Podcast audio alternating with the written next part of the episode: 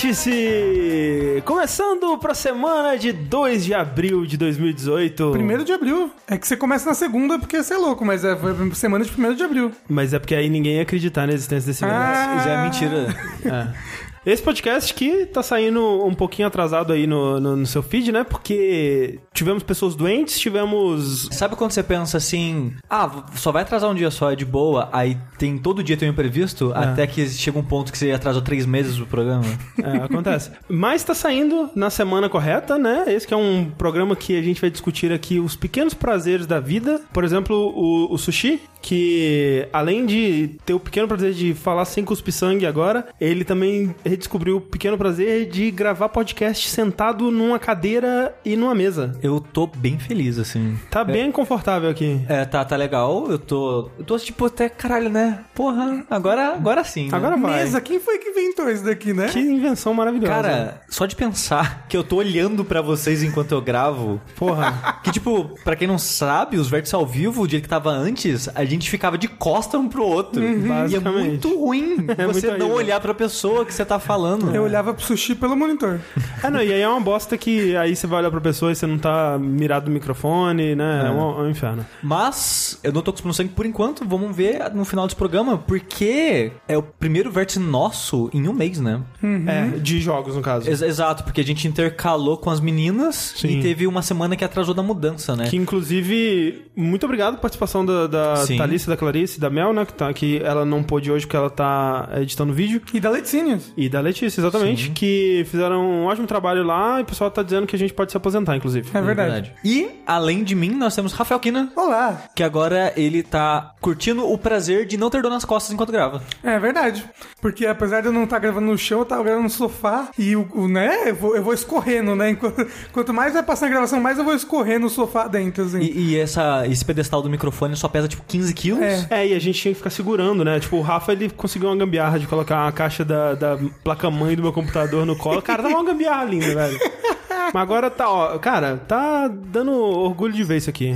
Mas quem redescobriu Pequenos Prazeres da Vida foi também André Campos, Sou eu. que redescobriu o pequeno prazer do carboidrato É hoje, verdade, é verdade. depois de uma semana de carb free. Comprei aquelas marmitinhas, né? é, low carb.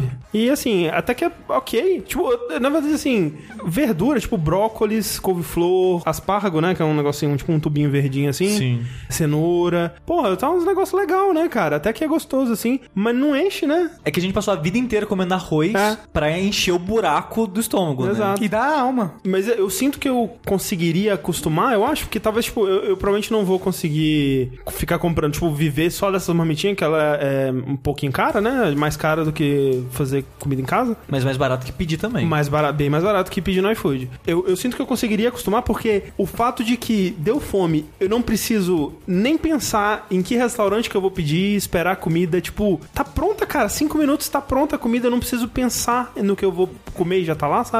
Isso é melhor do que a fome que eu sinto depois. E, e, eh, o André teve uma marmitinha, né? Que acho que você comprou um pacote, né? Você não escolheu Sim. um sabor específico. É, eu né, pedi pra eles não colocarem peixe nem boi, mas eles acabaram colocando um que é de patinho, que é boi, Que é eu imagino. É, mas é ok. E uma que foi sobrecoxa, que eu, né, eu, eu só como frango, é peito no caso, e eu não comi. Aí eu comi a marmitinha de coxa de frango, muito boa. Porque ela tava com purê de mandioquinha. Então, é, os purezinhos deles são muito Porra. gostosos, os vegetais são muito gostosos. Eu não vou fazer propaganda aqui que não tá pagando a gente, mas é um. Ó, eu tô bem impressionado com É. o serviço. Mas Mas chegou sexta-feira. Sexta-feira é. dia do quê? Dia de maldade. Aí já. eu, eu tava sentindo aquela fome, meu Deus do céu. E aí eu pedi uma caixa de coxinha. Assim, um cento de coxinha. Não, não, não. 75 coxinhas, mas, mas, são coxinhas muito pequenininhas. É uma, Não, é, bem pequenininha. é uma coxinha que você come ela, tipo, num, é tipo quase como uma pipoca de coxinha, Eu basicamente. só acho bizarro que ela não tem formato de coxinha. A coxinha, ela é, né, redondinha embaixo com a pontinha, né? Essa ela tem a pontinha nos dois lados. Ah, é pra você rodar na mesa, Isso, é Beyblade. tipo um assim. peão. né? Exatamente. Beyblade de coxinha é o título do Vértice. Muito obrigado. Lembrando sempre que o Vértice acontece semanalmente, né? No seu feed aqui, alternando os episódios pares que são sobre jogos e os ímpares que são sobre notícias. O- os ímpares acontecem sempre ao vivo no nosso canal do YouTube, né? Então você pode ir lá é, daqui a alguns dias, provavelmente quarta-feira, né? No youtube.com.br jogabilidade pra assistir ao vivo o próximo episódio de notícias. É, mas esse é um episódio de jogos né? Lembrando sempre que o Vértice é assim como, assim como esse apartamento que a gente mora, assim como tudo que a gente faz aqui é viabilizado graças a vocês que vão lá no Patreon, no Padrim, contribuem com valores a partir de um dólar e um real por mês. Muito obrigado. É, tem que ajudar o André a comer as coxinhas dele. Mas voltando então aos pequenos prazeres da vida, um dos, dos pequenos prazeres é jogar joguinho, né, gente? Olha aí quem diria. E como a gente ficou mil anos sem gravar sobre isso, acumulou. E eu, pelo menos, eu nunca trouxe tanto jogo num programa na minha vida. Assim, provavelmente nunca mais vou trazer. Eu escolhi. Teve vários jogos que eu joguei que eu joguei pra falar no Vértice e aí, tipo, não vou falar não, senão vai ficar demais, assim. É, não, assim, esse já tem chance de ser o maior vértice já gravado. Eu vou falar de todos que eu joguei mesmo, porque eu não joguei tanta coisa assim de lá pra cá, então é isso aí. Mas é que eu, eu, eu não tava me mudando, né? Então eu pude ficar jogando. Nem, nem editando o retro. Isso. O Socorro. reto. Esse é o retro, é sei lá, ficou legal. Ficou irado. Obri- Obrigado. Eu queria começar então puxando um joguinho que a gente fez um vídeo pro canal lá. Eu, eu falei sobre ele é, já há algumas semanas aí. Foi no começo do mês ou no final do mês passado? É umas duas, três semanas atrás. É alguma coisa assim que é o A Way Out, né? Pra você Exato. ver o quanto tempo faz que a gente não fala sobre jogos, que a gente ainda não falou sobre a Way Out. E eu acho que é legal porque, assim, a gente recebeu o jogo com bastante antecedência, assim, com uma semana de antecedência, o que já é relativamente raro de acontecer, né? Sim. E aí a gente jogou e produziu um, um vídeo pra sair no dia do lançamento, né? É algo que acontece pouco e o que acontece nesses casos é que a gente meio que dá opinião num vácuo, assim. A gente não, não sabe o que outras pessoas que jogaram acharam, né? Qual que é o consenso do, do público sobre o jogo. Eu acho isso até legal. Na verdade, eu sempre tento fazer isso quando eu vou falar de um jogo pra né, não deixar influenciar pela opinião dos outros, assim. Mas geralmente você pega, tipo, um sentimento, assim. Mesmo que você não leia um review. Ah, é legal o jogo. Ou, ah, É, jogo Você vê, bosta. cê vê as pessoas no Twitter falando, pelo menos. né? Exato, tipo, ah, exato. muito legal ou muito ruim, ou coisa assim. É, mas o Way Out foi totalmente no vácuo, assim. A, a última vez que eu lembro de ter acontecido isso foi com Resident Evil 7. Que também a gente recebeu antes e também lançou no dia do lançamento, assim. Então é, é curioso isso que eu saí bem com a opinião bem positiva do jogo. A maioria do pessoal que, tipo, nossos amigos, assim, o pessoal do Overloader, o pessoal do, do Nautilus, o, o Vinícius particularmente, né, que ele tava aqui na, na semana, o pessoal não curtiu muito o jogo, né? Não, o Heitor ele desgostou bastante, eu acho que o Vinícius também desgostou bastante. O Lucas do Nautilus que fez o vídeo, Sim. né, ele gostou. Gostou. Você gostou, Sushi? Não...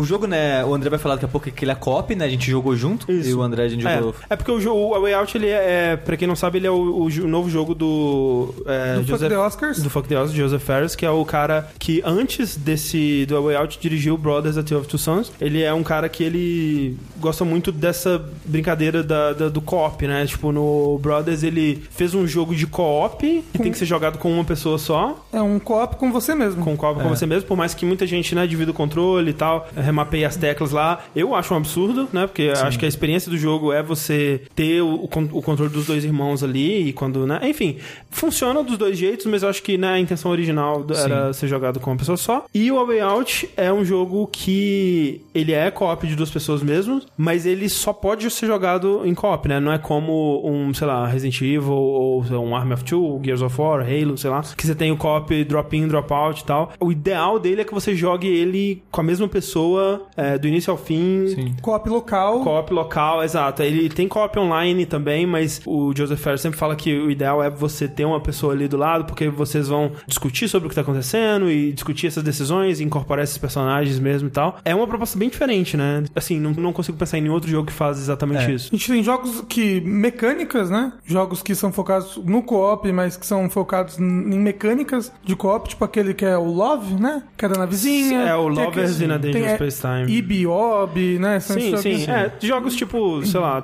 vamos dizer, o modo cooperativo do Towerfall, sabe? Tem muita coisa. Tem- Zipper Clips. Zipper que eu tô Clips, falando. exato. Mas desse jeito, É. acho que nunca tinha visto antes. Não. E, e, assim, o jogo ele tem os seus problemas e tem suas coisas legais, assim. Tipo, a história dele eu acho que é um dos pontos fracos do jogo. E a dublagem, caralho, a dublagem, velho. A atuação daqueles caras não, não é boa, não. Tipo, eles falam que eles estavam economizando em tudo, né? E os atores foram um dos pontos onde eles economizaram. Que, tipo, Poxa o, vida. O principal, o Leo, né? Que é o cara que parece o Joseph Ferris, que é interpretado pelo irmão dele. Justamente isso, né? O cara chamou o irmão dele pra fazer o personagem e o cara, tipo, ele sabe atuar? Sabe, mas né, não é um bom ator, né? Vamos dizer. Sim. Não, mas o outro cara é pior ainda. É, o outro cara é bem ruim também. Mas, mas assim, tipo, o foda é que o jogo, ele brinca com a experiência, né, co-op, com coisas, é, um vai distrair enquanto o outro faz, ah, vocês têm que fazer uma coisa trabalhando em equipe. Que nem o André falou no vídeo dele, ele é um compilado de todas as ideias de co-op que você Sim. já viu em todos os jogos, sabe? É. Pezinho. Não, muito pezinho, Exato. muito, né? Eu, eu acho que ele não inventa nenhuma interação co-op, mas ele usa de todas o que dá uma ramificação, né? Então você sempre tá fazendo coisas diferentes com o seu amigo, É. o que acaba ficando divertido porque você tá sempre fazendo uma coisa diferente né, com a é. pessoa. Tem que apertar botão ao mesmo tempo na parede? Um botão de cada lado da porta. Ah, não. Sim. Sim. Não, tudo, cara. Tudo que você, tudo que você já viu desse, desse tipo de jogo tem lá. E de fato, assim, é- ele não é nada original, sabe? Tipo, tanto na temática do jogo, você vê que uma comparação que estava sendo feita antes do jogo lançar pelo comportamento do Joseph Ferris e o sotaque dele era com o Tommy Wiseau, né? Que é o cara do, do The Room e tal. E o pessoal zoava, ah, o Tommy Wiseau dos jogos. Mas, cara, depois que o jogo saiu, velho, essa comparação fica muito mais evidente, assim, sabe? Porque é muito um cara que cresceu jogando muita coisa e vendo muitos filmes e tal, tipo um Kojima, assim, da vida, e ele tentou colocar tudo isso no, no jogo. Então, o jogo dele é um amálgama de clichês de filmes de máfia, filmes de, de, de, de crimes, né? E, Filme de poli- cadeia, filme de policial, fuga. é, tipo, é, sabe assim, até tomadas, assim, e o estilo visual e como que a narrativa é apresentada, assim, lembra muito, sabe, o Sonho de Liberdade, né, o Shawshank Redemption, tem muito de, sei lá, Scarface, tem umas cenas que, nossa, mas dá é até vergonha, é. sabe, é. Porque, tipo assim, você fazer referências e se inspirar em filmes é ok. Cara, você copiar a cena é, é, é- é foda, sabe? É foda. Copia, mas não faz igual. O triste é que o Kojima, ele ainda parece original. Sim, Porque Ele, ele ainda tem carisma, digamos assim, na- nas, nas cutscenes, nos diálogos e tal. Talvez porque ele é diferente do que que a gente tá acostumado a consumir no ocidente, mas ele é diferente. É, eu acho que o lance do. Kojima é que ele tem mais influências, assim. Tipo, ele mistura mais as influências dele, sabe? Não, e ele sabe usar as influências pra fazer uma coisa nova, entendeu? Então, mas, mas isso foi algo que o Kojima foi pegando com o tempo. Se você pegar o Kojima no segundo jogo dele, era bem o que o Joseph Ferris faz aqui também. É muita referência direta, tipo, é ele tentando replicar. Você pega Metal Gear é, 2, os retratos do- dos personagens, tipo, o Big Boss é o Sean Connery, basicamente, sabe? Tipo, é ele pegando o que ele cresceu é, assistindo e, e colocando no jogo porque é da hora, sabe? E é isso que o Joseph Ferris faz aqui. Tipo, ele não cria nada, assim, em questão de narrativa, né? Sim. E tem poucos momentos que a apresentação, essa origem cinematográfica do jogo apresenta, né? Que é, É. a parte do hospital, que é, acho que a melhor parte do jogo. Eu acho também, é. E tem uma parte na prisão, que é, na verdade, uma transição, mas uma transição muito bem feita. Sim. né? Que, de novo, tipo, é, é pra cinema, assim. Assim, se tivesse essa cena num filme, seria tipo, ah, legal, né? Mas é, a gente não costuma ver esse tipo de, de atenção é, cinematográfica, digamos, no- nos jogos, assim. E isso é algo que o Joseph Ferris também traz, porque, de novo, ele, antes de ser diretor de jogos, ele era um diretor de cinema. E ele foi muito premiado, né, pelos filmes dele. Então ele traz essa visão cinematográfica e, e eu acho que esse é um ponto que eu acho legal, porque apesar dele não dizer muita coisa diferente, não dizer muita coisa nova, o jeito que ele apresenta isso tudo eu achei muito legal. Sim.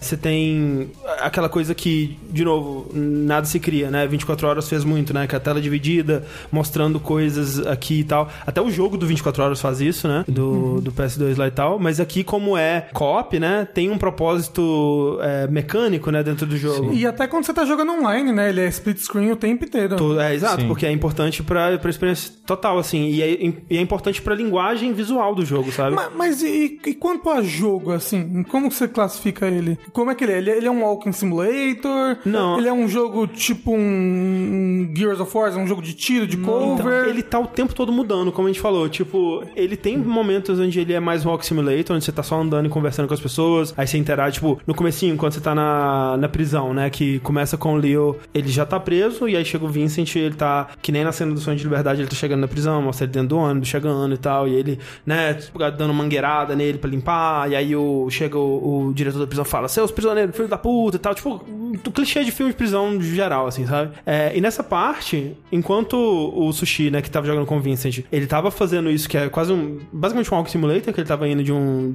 de um ponto A ao ponto B, guiando o personagem, passando por as cutscenes, eu tava andando no pátio da prisão, a esmo, como se fosse um dia qualquer pra mim lá e tal, e eu podia conversar com as pessoas, eu podia, sei lá, fazer exercício na, na, na parada de, de, de exercitar lá que tinha no pátio e tal, mas ao mesmo tempo tem momentos onde ele vira um jogo de tiro, tem momentos onde onde ele vira um jogo de. onde ele vira um jogo de, de, de carro, que nem no Brothers tem um momento que você tem que é, navegar um, um barquinho, né? Uma canoinha e tal. E- esse eu acho que é um dos pontos fortes do jogo, que ele tá sempre mudando, sabe? Tipo, você tá fazendo uma coisa diferente a cada 10 minutos. Mas ele, ele- ele lida bem com esse tipo de coisa? Porque um dos problemas desses jogos que viram muitos gêneros diferentes. Tipo Noite Animal. que viram muitos gêneros diferentes. Um é um jogo de tiro, outro é um jogo de tiro de carro. É que às vezes ele não faz nenhum deles bem, né? e é, ou é muito travado a jogabilidade. Como é que ele lida com isso? De fato, ele não faz nenhum deles excepcionalmente bem, mas todos satisfatórios, assim. Satisfatório, não tá É. bom. É, eu diria que funciona. Não vou dizer que ele não é o melhor jogo de tiro, ele não é o melhor jogo de exploração, não é o melhor jogo de Aham. interação, mas ele faz bem o que ele faz, Sim, sabe? tipo, E- quando você vai conversar com a pessoa, tipo, não tem grandes escolhas de diálogo e o que você vai descobrir da, da pessoa não vai ser super interessante ou super bem escrito, mas tá lá, sabe? Tipo, a, a maioria das coisas, é, ele tem todos esses elementos e todos eles funcionam, sabe? Mas por ele ser split screen e tá cada hora com um personagem num lugar diferente, não às vezes atrapalha assim, tipo, em questão de fala, Às não vezes. fica fala por cima da Sim. outra. Às vezes. Só, tipo, o que ele faz é que se eu comecei um diálogo com um personagem e o Sushi começou com outro, o do Sushi vai ficar. O áudio vai ficar baixinho enquanto o meu tá rolando. E aí quando o meu acabar, o Sushi é, aumenta a voz. Mas. Então a, legenda tem que ter sempre. Assim. é, com a legenda dá pra pegar o que tá Mas o rolando. foda é que a legenda só vai aparecer de um também, porque não aparece dos dois ao mesmo tempo. É mesmo? Não? Não lembrava disso. é. Não. Nossa, aí fica difícil. Sim, tem que esperar e falar de novo com a pessoa. Porque normalmente nessas situações, tá numa situação de conversar, né? Então você pode refazer a, a conversa. Uma coisa também que eu achei é, interessante no jogo é que ele é muito mais do que só um jogo de fugir da prisão, sabe? E ele, a, a parte da prisão é bem curtinha, é bem no início do jogo mesmo. E E eu achei a- a- uma das mais fracas. é, assim. não a pior, porque tem uma mais pra frente ali que Sim. eu vou te falar, mas uma das piores. É, e eu acho que o jogo ele vai melhorando, tipo, Sim. quando você sai. Porque quando você sai, ele começa a te colocar em cenários realmente mais abertos, né? Que, tipo, agora a gente tá num, num- campo totalmente aberto e tem coisas diferentes pra fazer, pra explorar mesmo. E, e Os dois acho que- personagens conversam mais. é, acho que o, o momento que pela primeira vez eu vi, caraca, que esse jogo tem potencial, pode ser legal, foi quando na, na casa dos velhos lá, sabe? Sim. Eu, eu, eu comecei a ver potencial nele. Assim que a gente sai da prisão, tem um momento que os dois eles começam a conversar mais sobre a vida deles, né? Aham. Tipo, por que, que eles foram presos, por que, que eles queriam tanto sair, coisas assim. E nesse momento que os dois estão sentados conversando, eu, até aquele momento, achei a parte mais legal do jogo. Eu falei, pô, legal isso, né? Vamos torcer pra que só continue melhorando a partir daqui. E a parte da, da casa dos velhos também eu acho ela bem legal, porque tem muita coisa pra você interagir. Muita coisa. É, que é um cenário, tipo, uma ca- a casa, você invade uma casa pra pegar roupas, né? Porque vocês estão com roupa de presidiário e tal, e um carro, né? Nesse momento você tem, você pode decidir o que, que você vai fazer. Você vai prender os, os velhos, né? Amordaçar eles e, e roubar as coisas dele, ou você vai fazer uma distração pra eles saírem da, da, Da da, casa. casa. E isso é uma outra crítica que eu tenho, que é, geralmente tem momentos onde você tem que decidir o que, que você vai fazer, né? Se você vai fazer as coisas do jeito do Leo, que é um cara mais impulsivo, mais violento e tal, ou se você vai fazer do jeito do Vincent, né? Que, tipo,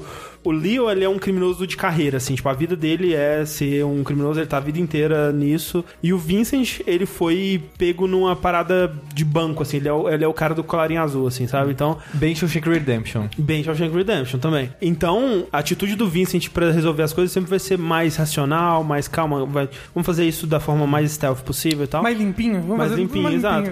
E tipo, eu sempre vou escolher isso, sabe? Sim. Então, sempre que apresentava uma decisão, Eu acho que só uma vez a Só gente uma escolheu Um exemplo só das situações. Tem um lugar que você tá, tipo, passando numa ponte e a ponte tá cheia de policial. Aí você pensa, ó, a gente passa correndo feito um louco no meio de policial ou tenta passar escondido? tipo, A, que a gente é essa? invade a casa dos velhos inocentes e amordaça eles ou distrai e faz eles sair da casa, sabe? É. Tipo, é sempre umas coisas que, tipo, não, vamos fazer as coisas mais de boa. E é triste porque quando o Joseph Ferris tava falando sobre o jogo e vendendo, tipo, falando essa parada de é importante jogar no co-op local e tal, ele falava muito dessas decisões, né? Do quão importante seria os jogadores conversarem, de chegarem a uma decisão e tal. E com a gente quase não rolou isso, sabe? Sim. De decidir. Era sempre Vincent, né? Ah, Vincent, ok, vamos.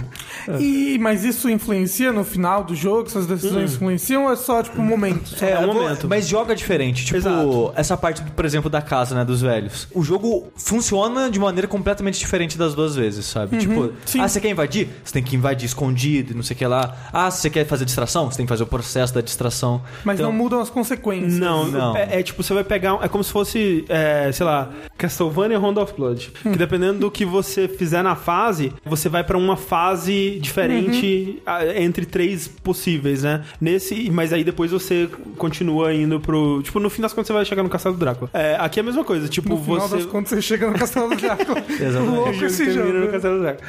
É, você. Dependendo do que você escolher, você vai ter uma fase diferente ali, mas depois volta, ela sempre termina no mesmo ponto. Tipo, essa da, da ponte também que você falou, por exemplo, quando você decide passar por cima, você rouba um carro da polícia, e aí você tenta passar no carro como se você fosse policial, aí os policiais te veem, você tem que acelerar e tal. E quando você passa por baixo, é tipo você se equilibrando nas paradas e tal, e aí você tem que dar um pulo, aí o outro tem que pegar o Vincent e tal. E, É, e- não é não é só diálogo que muda, você joga um pedaço diferente. é. Então, assim, o jogo ele tem muitos problemas, ele não é um jogo bem escrito, ele é cheio de clichês, é, nada da- de jogabilidade que ele faz é super bem polido, ou super né, inovador, ou, ou- ou super interessante, assim e tal. Mas eu aprecio pra caralho a ambição dele, sabe? E eu, eu gosto muito de ver um jogo tentando fazer uma coisa muito ambiciosa e às vezes não necessariamente conseguindo fazer o 100% do que ele queria, mas a tentativa me é in- interessante, assim, sabe? Ver, tipo, esse estúdio que é um estúdio de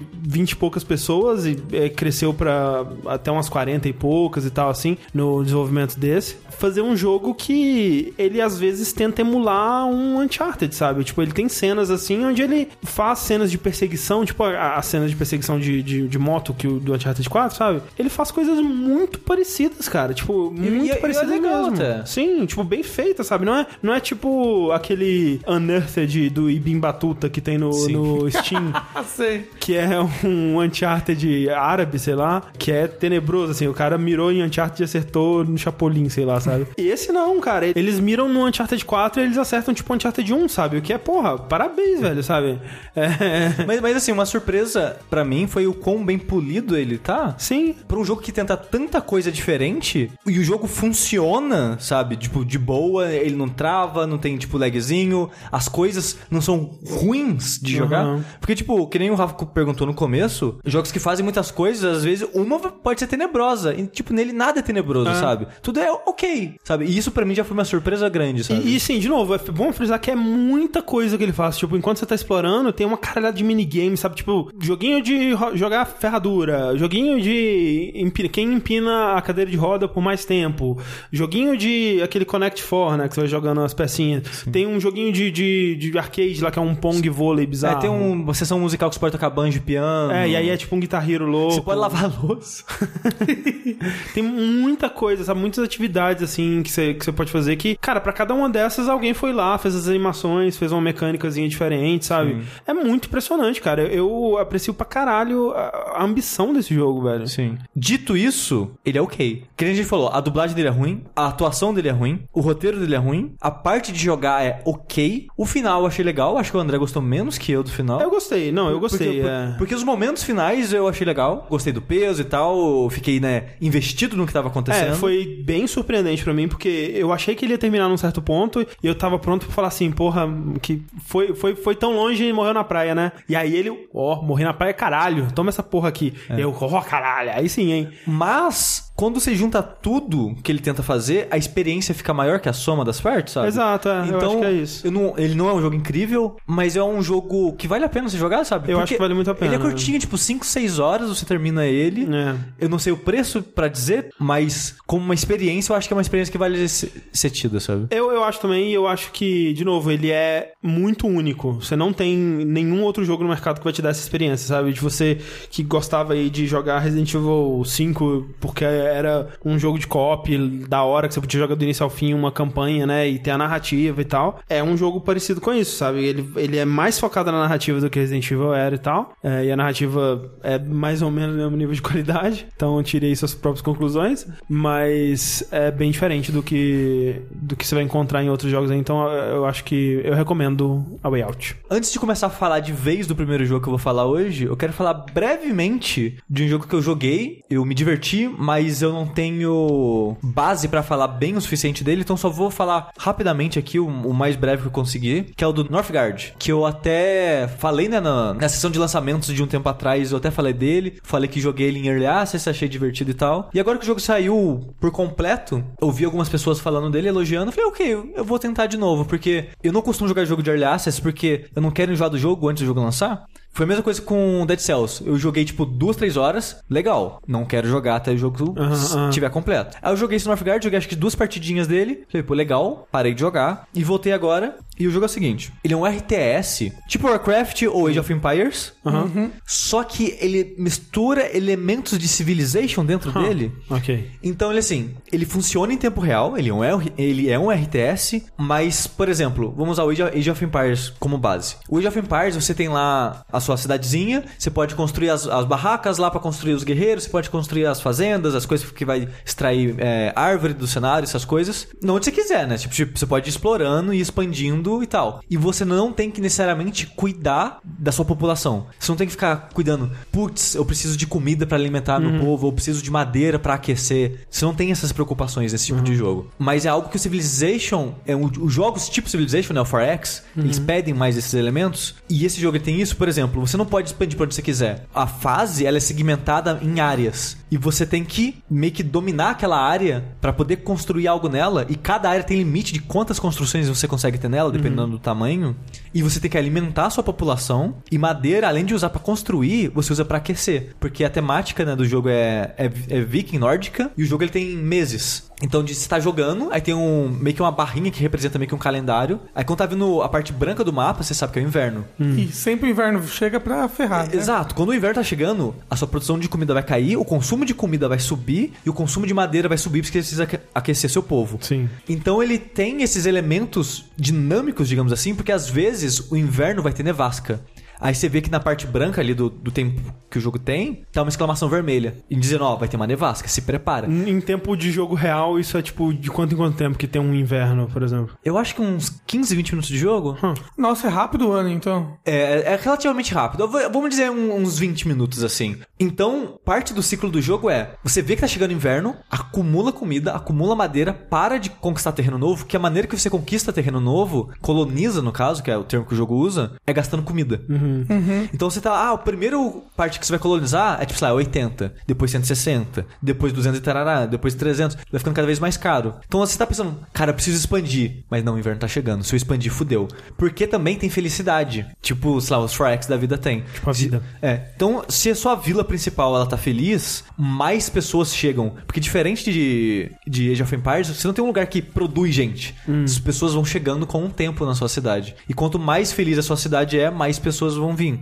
Então, se a sua, sua felicidade está baixa, a produção começa a cair, as suas pessoas ficam infelizes, eventualmente ficam doentes. Aí nisso, né, a produção, tipo, ah, os caras começam a coletar menos comida, menos madeira, é um efeito dominó. Mas assim, mas o que, que faz a felicidade das pessoas diminuírem? Ou aumentarem? É, tipo, diminuir é casa de baixa qualidade, sem dar upgrade na sua casa, nas casas das pessoas pra ficar a casa melhor. Você pode fazer, tipo, bar pra aumentar a felicidade das pessoas. Dependendo dos clãs, né, que tem, tipo, classes diferentes, né, que agem de maneira diferente no jogo. Tem outras coisas que aumentam a felicidade delas. Você conquistar terrenos novos também aumenta a felicidade do seu povo. Ah, ó. E pô, coisas assim. Mas o que você tá me dizendo então é que esse jogo é tipo aquele Urban Champions do Nintendinho, onde você tá numa briga, dois caras numa briga, brigando na rua, e aí, tipo, você quer dar a porrada final, você sabe que você vai conseguir dar a porrada final, mas a polícia tá vindo, então você tem que parar e fingir que não tá acontecendo nada. Tipo isso. Só que no caso a polícia é o inverno. Só que aí na, como é um jogo competitivo, né, e online, as pessoas usam o inverno pra invadir às vezes, sabe? Ah, aí olha você tá aí, tipo, safadinho. ah, tô aqui no inverno tentando me proteger, puta que pariu o exército inimigo. E uma coisa que eu acho interessante desse jogo é que, tipo, as unidades têm muito peso. Que, de novo, né, usando o Age of Empires como exemplo, você vê centenas de pessoas ali, cara. Nossa, o StarCraft, você vê, tipo, É. hordas, né, de inimigos. Nesse jogo, não. Tipo, cada unidade é muita coisa. Por exemplo, quando você cria um, a construção que vai fazer guerreiro, ela faz dois. E, Ah. acaba- e acabou. Sabe? Você tem- se quer mais, tem que fazer outra ou dar upgrade naquela. Caralho.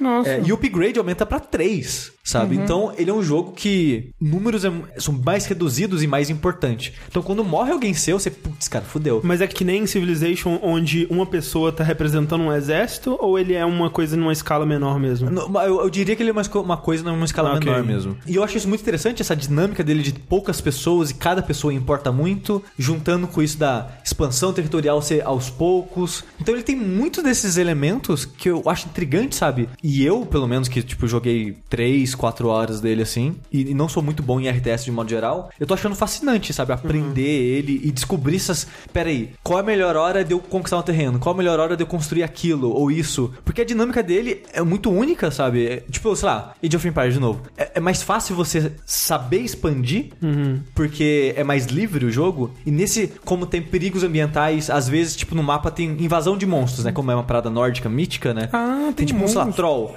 Aí, tipo, aparece um portal ali, o jogo fala, ó, tem um portal aqui. Aí você sabe que daqui, sei lá, dois meses no tempo do jogo vai ser monstro de lá. Não pode destruir então o você tem portal? que se preparar. Não, você não tem como destruir ele antes dos monstros aparecerem. Hum. Então tem vários perigos, assim, que o jogo, ele... Você tem que aprender a se adaptar à situação que o jogo tá jogando em você. Bota um vaso na frente do portal, que o- os monstros não conseguem sair. Exa- Exatamente. Tipo Sim Hospital. Essa mistura de, de elementos de 4X com o jogo de RTS, eu tô achando muito, muito legal. Eu só não jogo mais ele, porque tem muita coisa pra jogar e eu fico muito afobado, sabe? Tipo, começa a dar. Eu sou muito ruim. Aí, tipo, cara, tá chegando no inverno, aí eu tô, tô conseguindo proteger as coisas direito, aí os inimigos estão invadindo e putz, eu vou morrer, sabe? E, e eu, eu acabo ficando frustrado, porque, tipo, eu joguei 40 minutos da fase e perdi. Sim. Mesmo no modo história ou no modo online, isso? No história só. Só joguei o modo história, que ele é bem introdução mesmo, sabe? Você vai pra liberar os clãs pra você jogar no online, você tem que jogar o modo história. Ah, uhum. E meio que cada fase apresenta um pouco um raciocínio, uma maneira de jogar. Ele pra vencer é tipo X, porque você tem a vitória de fama, você tem a vitória de dominação, você tem a vitória científica e, e esse tipo de coisa, né? Então, cada fase do jogo vai te ensinando elementos e coisas diferentes dele assim. Ah, então você pode vencer por outras coisas que não Sim. guerra. Exatamente. Você sabe se ele tá indo bem, tipo, no Steam e tal, assim? O povo tá jogando bastante? Eu não sei se ele tá vendendo bem, mas eu sei que ele tá bem elogiado. Ah. Tipo, tem alguns streamers que acompanham de Hearthstone que eles fizeram streaming do jogo, estão adorando o jogo. O pessoal do Waypoint, né, gostou bastante do jogo, então ele tá sendo elogiado, assim, de modo geral. Pelo menos as pessoas que eu vi falando dele estavam falando bem dele. Aham. Mas eu não sei dizer se ele tá sendo um sucesso financeiro. Eu espero que sim, porque é um jogo bem legal, bem diferente. E, né, seria legal o estúdio conseguir sobreviver pra fazer mais coisas. Da hora. Northgard, tipo, guarda do norte. É, Northgard, tudo junto. Isso. E o outro jogo que eu queria falar agora, que esse eu joguei bastante, porque o jogo é curto, eu terminei ele algumas vezes, mas é um jogo que não rende tanto assunto assim, porque é um jogo simples e curto, que é o Minute. Sim. Que se tudo der certo, quando você estiver ouvindo esse podcast, já, já saiu do que se trata sobre ele Vamos dar o nosso melhor, conseguir os três pontos. e agradar o O professor. professor, exatamente. O Minute, ele é o novo jogo do Ian Villen Niemann, que é a outra metade da Vlambeer, que é o estúdio do, do Remy Ismail, que é a pessoa que todo mundo lembra. Ah, o Remy Ismail, pô, não sei quem é. Aí o outro cara, não sei quem é, É não. o outro cara lá. Pera, o Exato. outro cara é o Jan Willem É. É, isso aí. E ele é outra metade de quem? Vlambeer. Vlambeer é um estúdio de duas pessoas. Uma pessoa é o Ram Ismail, a outra pessoa é esse JW. Ah, tá. É. Que é um estúdio que talvez você não conheça de nome, mas você conhece os jogos. Nuclear Throne. O Love Trousers, Ridiculous Fishing. Ah, Love Trouser do aviãozinho, tá? Esse eu já ouvi falar Você bastante. nunca ouviu falar do Nuclear Throne? Nuclear Throne? acho que é o mais famoso deles. Eu acho que é o mais famoso deles. Como é que é? É, é o jogo roguelike. É um roguelike. É. Eu acho meio ruim, mas... No é- Konoco, no Konoco. é. E a Vlambeer entrou em ato, né? Tal qual uma banda, os seus membros fundadores agora estão em carreira solo. É Tipo isso, eles, eles não, tipo, tão brigados, eles não tão, tipo, ah, não, a gente nunca mais vai fazer jogo. Tá tipo o Team Meet, sabe? Sim. Que eles, vamos, é tipo... né? é, é um relacionamento, assim, ah, vamos, vamos sair com outras pessoas, vai. Vamos ver o que que dá isso aí. É, exato, que tipo, o Edmund Macmillan, ele fez mil jogos fora do Team Meet, o Tommy Hefner não fez nenhum, ele, tá não que a gente fazendo, saiba. ele tá fazendo o Super Meat Boy Forever, né? É assim, ele, é, ele tava mais na parte de engine, né? Ele tá fazendo a parte técnica do- Sim, dos sim. próximos projetos dele É. e tal. Mas jogo mesmo ele não chegou a lançar nenhum, não que eu saiba, Tá curtindo menos. os milhões do Super Meat Boy ainda, É, gente. pois. Ficou bombadinho. Enquanto isso, o Edmund Macmillan fez mais milhões ainda É. com o Isaac. Porra, é verdade. Mas, de qualquer forma, né? A Vlambeer tá em ato, em projetos conjunto entre os dois. O Rams Ismail tá aí viajando o mundo, ensinando a mãe dele a jogar videogame. Cara, muito bom, velho. A mãe dele jogando Final Fantasy XV. Sim. É, as melhores threads do Twitter é, é muito bom. O JW, nesse tempo, ele participou de uma Game Jam, que, curiosamente, a temática da Game Jam era sobre Adventure Time. Sim. Tem Game Jam de tudo né, nesse mundo, né? E ele gosta muito de Adventure Time. Tem Game Jam até da jogabilidade, né? gente? Isso é verdade, então tem de tudo mesmo. ele tava fazendo junto com uma moça que eu esqueci o nome agora, desculpa, e que ela também trabalhou no Minute, no final das contas. Que a ideia, e o jogo que eles estavam fazendo junto, a ideia dele era que ele seria vários mini episódios de Adventure Time e cada episódio seria uma fase de 60 segundos. O jogo deu certo, ganhou a, a Game Jam e o prêmio da Game Jam era uma besta, uma arma, uma, um ah, crossbow uh, de verdade. Por quê? Porque o cara que criou Adventure Time, ele é amigo de um cara que faz armas medievais e coisas assim. Aí ele entrou em contato com o cara e, e deu uma, uma besta pra ver se uma besta? Nada, porque, tipo, o cara é holandês. O, a, a Vlambeer é um estúdio holandês. E é uma arma. Você não pode mandar arma pelo correio. Uhum. Então a arma ficou nos Estados Unidos. Aí tá, tipo, na Devolver. Top. É, no caso, a moça que co-desenvolveu o jogo é a Kitty Collis. Aí, o, o, como eles gostaram, né, do, do projeto, eles resolveram desenvolver um jogo próprio em cima disso, que acabou sendo o Minute. Que assim como o protótipo, né, da Game Jam, ele é baseado nessa parada de ciclos de 60 segundos, né? De minutos. Né? Sim. Sim, minutes, minutos. Só que ele escreve, né, Minute. É, o nome do jogo é Minute, M-I-N-I-T. Exato. Que é uma brincadeira com minuto. É, o jogo, ele é bem inspirado em Zelda, que ele tem essa progressão de, tipo, de telas, tá travada ali, aí você vai pra extremidade da tela, a tela anda, uhum. tipo os primeiros Zeldas, né? Tipo Zelda 1? Tipo Zelda 1, ou, ou até Link mesmo Link to the Past. É. E a maneira que você enfrenta os inimigos, luta, explora, essas coisas, é, é bem parecido. É bem parecido com o Zelda 1, que, tipo, você aperta o botão da espada, aí meio que... A espada aparece Sai uma espada na sua frente, assim, sabe? É. É. Só que a variação que ele trouxe pro gênero é essa parada dos 60 segundos, né? Que o jogo começa sem esse tempo, né? Você tá o patinho, sei lá que porra é aquela, andando feliz ali pelo cantinho que você pode explorar. E quando você vai na praia, você vê uma espada ali na areia, você é ok, uma espada, né? Aí quando você pega a espada, você descobre que ela é uma espada amaldiçoada, aparentemente, e agora você morre a cada 60 segundos. Meu Deus. Só que, né, como é um videogame, ele não morre, falece e dá game over, ele dá respawn no último lugar que ele dormiu, que no começo do jogo é na sua casa. E o progresso do jogo é basicamente isso, você quer, tipo, se livrar dessa espada, dessa maldição, só que a cada 60 segundos você volta pro checkpoint. Você não perde o progresso que você fez, tipo, se você pegou um item novo, por exemplo, a própria espada, você mantém. Ah, eu peguei um regador. Deu tempo, você continua com o regador. Tem coisas que você faz no mundo que também que mantém, né? Exato. Então, mas não é tudo. Momento chave, power up, item, essas coisas você mantém. O negócio é você chegar até o lugar e fazer o que você tem que fazer. Porque assim como o Zelda, ele é dividido entre partes que vai ter inimigos para você matar, mundo para você explorar e puzzle para você resolver. E você tem que conciliar tudo isso em nesses intervalos de 60 e 60 segundos. É, ele tem partes, assim, onde ele foca mais no combate, né? ele tem até alguns chefes mesmo, mas de modo geral, ele me pareceu muito mais um adventure, assim, tipo um adventure da, da, da LucasArts, assim, que o desafio é você tem uma, algumas habilidades, uns itens, um, uns personagens que te dão dicas, tipo que nem tem a parte do hotel, né, que você tem que pegar uns hóspedes que estão espalhados pelo mapa e trazer eles de volta pro hotel, e cada um você tem que resolver uma coisinha para eles, pra assim, eles né, pra eles voltarem. E aí cada um é, é um, é um puzzlezinho que teria num Adventure, tipo no Monkey Island da vida, só que sem a interface de clicar, né, e, usar Sim. e tipo, pegar inventário no item e tal. Tipo, você tem um inventário com itens, mas esses itens eles são mais contextuais é. e tal. É, e é até engraçado que o jogo ele só usa dois botões, né, é. fora a movimentação, né, que é o botão de ataque. Isso. Que toda a sua interação com o mundo de modo geral é ou empurrando na direção daquilo ou batendo em algo. Sim.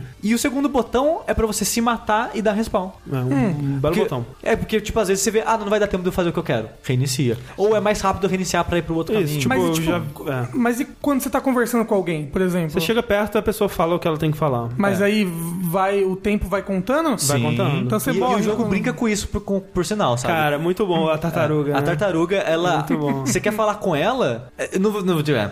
Sim, mas é, tipo, ela, a tartaruga ela fala muito devagar. Vamos dizer assim. E, e, é muito legal. Então, tipo, o jogo ele brinca com essa parada do tempo constantemente. Essa ideia, né, do tempo, né? A, a Mel mesmo falou, tipo, nossa, por que, que você tá tão animado pra esse jogo? Que eu tava, Parece né? que é um jogo que dá ansiedade, é. Exato, né? Porque eu tava bem animado com esse jogo, eu comentei com ela que eu tava animado e ela ficou, tipo, surpresa. Tipo, não, esse jogo, nossa, tem um tempo, você tem que fazer as coisas correndo. Não. Já tô ansioso só de pensar, né? E, tipo, ele pode passar essa impressão quando você ouve a ideia do jogo, mas quando você joga ele, ele não passa isso durante o jogo, porque ele é muito good vibe, sabe? Ele é um jogo muito carismático, muito fofinho, a música é meio feliz. E quando o tempo acaba, ele não te pune por o tempo ter acabado. É só uma mecânica que você voltou um pouquinho, tipo, não é uma morte. E, e não necessariamente você voltou um pouquinho. Às vezes você voltou e você tá mais perto, na verdade, de onde você queria estar, sabe? Exato, por isso que tem É, um tipo, botão até pra você é. fazer de propósito. E tem camas, então, em todos os lugares. Tem algumas. Alguns, são poucas, mas o mundo é muito pequeno também. Ah, Sim. É, tipo, ele é um mundo que no começo ele parece grande porque você só consegue explorar de intervalos em intervalos, né? Tipo, o comecinho você pega a espada e o que a espada faz? Ela corta matinho. Então você já abre um pouquinho da área inicial até você pegar a espada. Só que nisso ela fecha de novo. E, e ela tá bloqueada por umas caixas, algumas coisas. Ah, como é que empurra essa caixa? Você explora um pouco, aí você descobre como você pode conseguir algo pra empurrar essas caixas. Aí você faz o que tem que fazer, ok, agora empurra as caixas. Ah, empurrei as caixas, peguei um outro item. Ok, aonde eu uso esse item? Eu não sei onde necessariamente eu uso esse item. Então essa progressão é sempre aos pouquinhos, só que em vez de parecer frustrante, é instigante, porque você sempre tem tipo, só mais aquilo. Quase tô fazendo isso. Putz, e se eu for pra lá em vez de ir pra cá, sabe? Então é tão rápido que não dá tempo de você se apegar àquela run que você tá fazendo e o jogo ele flui muito bem, sabe? Eu achei muito divertido jogar ele. Foi tipo, o jogo é curto, né? Eu levei 70 minutos na primeira vez que eu terminei É, ele. eu, eu levei bem mais porque eu empaquei. Em dois momentos eu empaquei bem bonito, assim. Então pra mim foram quase duas horas, assim. É. Curiosamente, tava lendo o review da Daniele Rendo, do Waypoint. Ela levou 5 horas pra terminar o jogo. Nossa. Eu, tipo, não sei o que ela fez, não sei se ela deixou ligado e passou o tempo.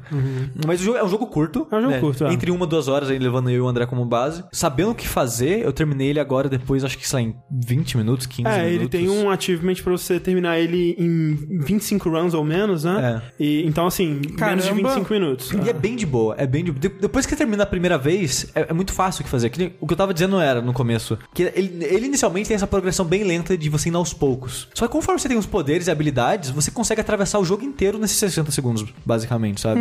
Então é, é um lugar pequeno que você só precisa aprender a andar nele e ter como andar nele, sabe? E a parte da graça do jogo é exatamente isso: você explorar e aprender a fazer isso. Agora, Sushi, eu, assim, na verdade, eu, é, eu vou fazer advogado do diabo, eu, na verdade, não concordo tanto com isso que eu vou dizer, mas é uma coisa que eu tava pensando sobre enquanto eu jogava. Que, tipo, tirando alguns momentos onde ele usa o tempo, 60 segundos, como solução do puzzle, tipo, tem algumas coisas que a solução é você esperar, ou então você tem que esperar pra ver alguma coisa diferente acontecer e tal.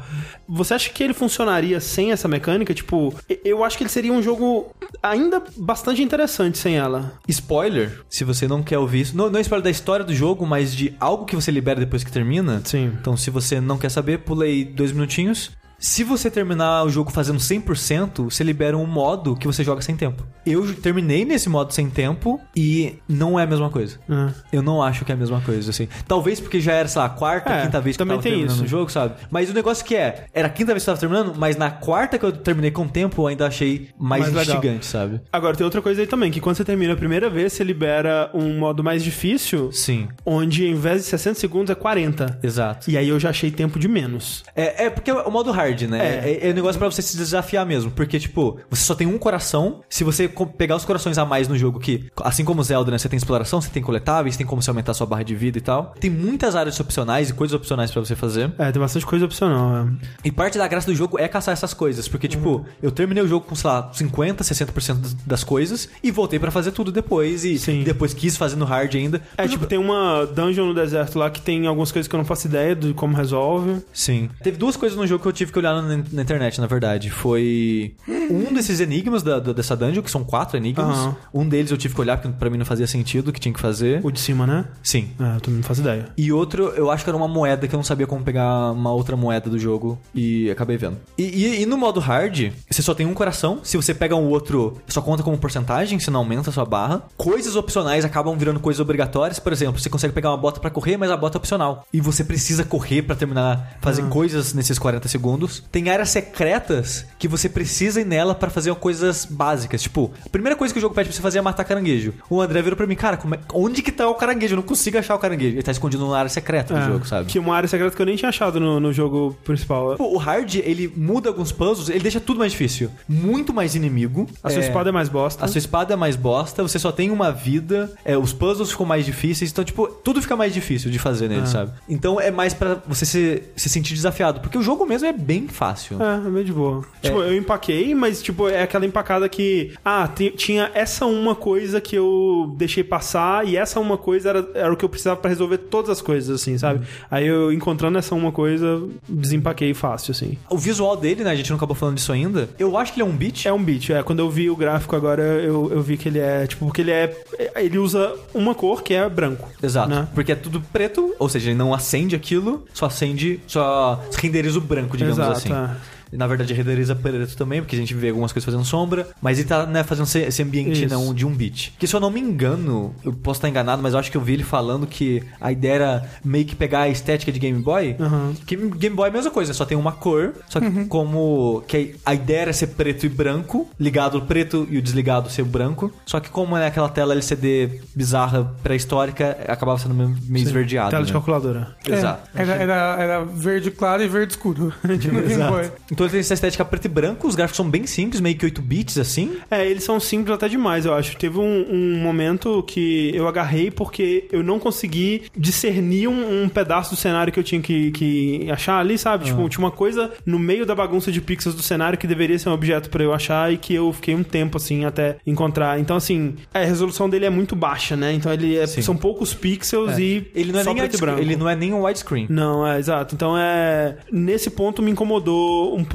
mas de modo geral é um jogo. Eu acho ele muito bonito, assim, tipo, a- a- o estilo dele, sabe? Eu acho ele muito carismático, É. sabe? Porque, tipo, os personagens são meio que simplesinho, mas parece passar uma, uma fofurinha, assim. Tipo a tartaruga que você falou. Sim. É uma tartaruga muito legal, cara. Cara, eu gosto muito do cachorro, velho. O cachorro. Ah, e falando no cachorro, eu acho muito legal a quantidade de detalhe que tem no jogo, que tipo, um jogo tão simples. Eu achei legal que eles colocaram tanta bobeira que você pode fazer no jogo e, sei lá, as- alguns dão, dão até troféu. É, por exemplo, uma das armas que você tem no jogo, e isso é bizarro, que tipo, no PC você tem três itens pra usar, no console só tem dois. Ah, é? É, porque no PC você tem uma câmera que você pode Ah. tirar foto do cenário, de coisas. E no jogo, num console, como você não tem uma pasta pra você salvar essas fotos, eles tiraram, basicamente.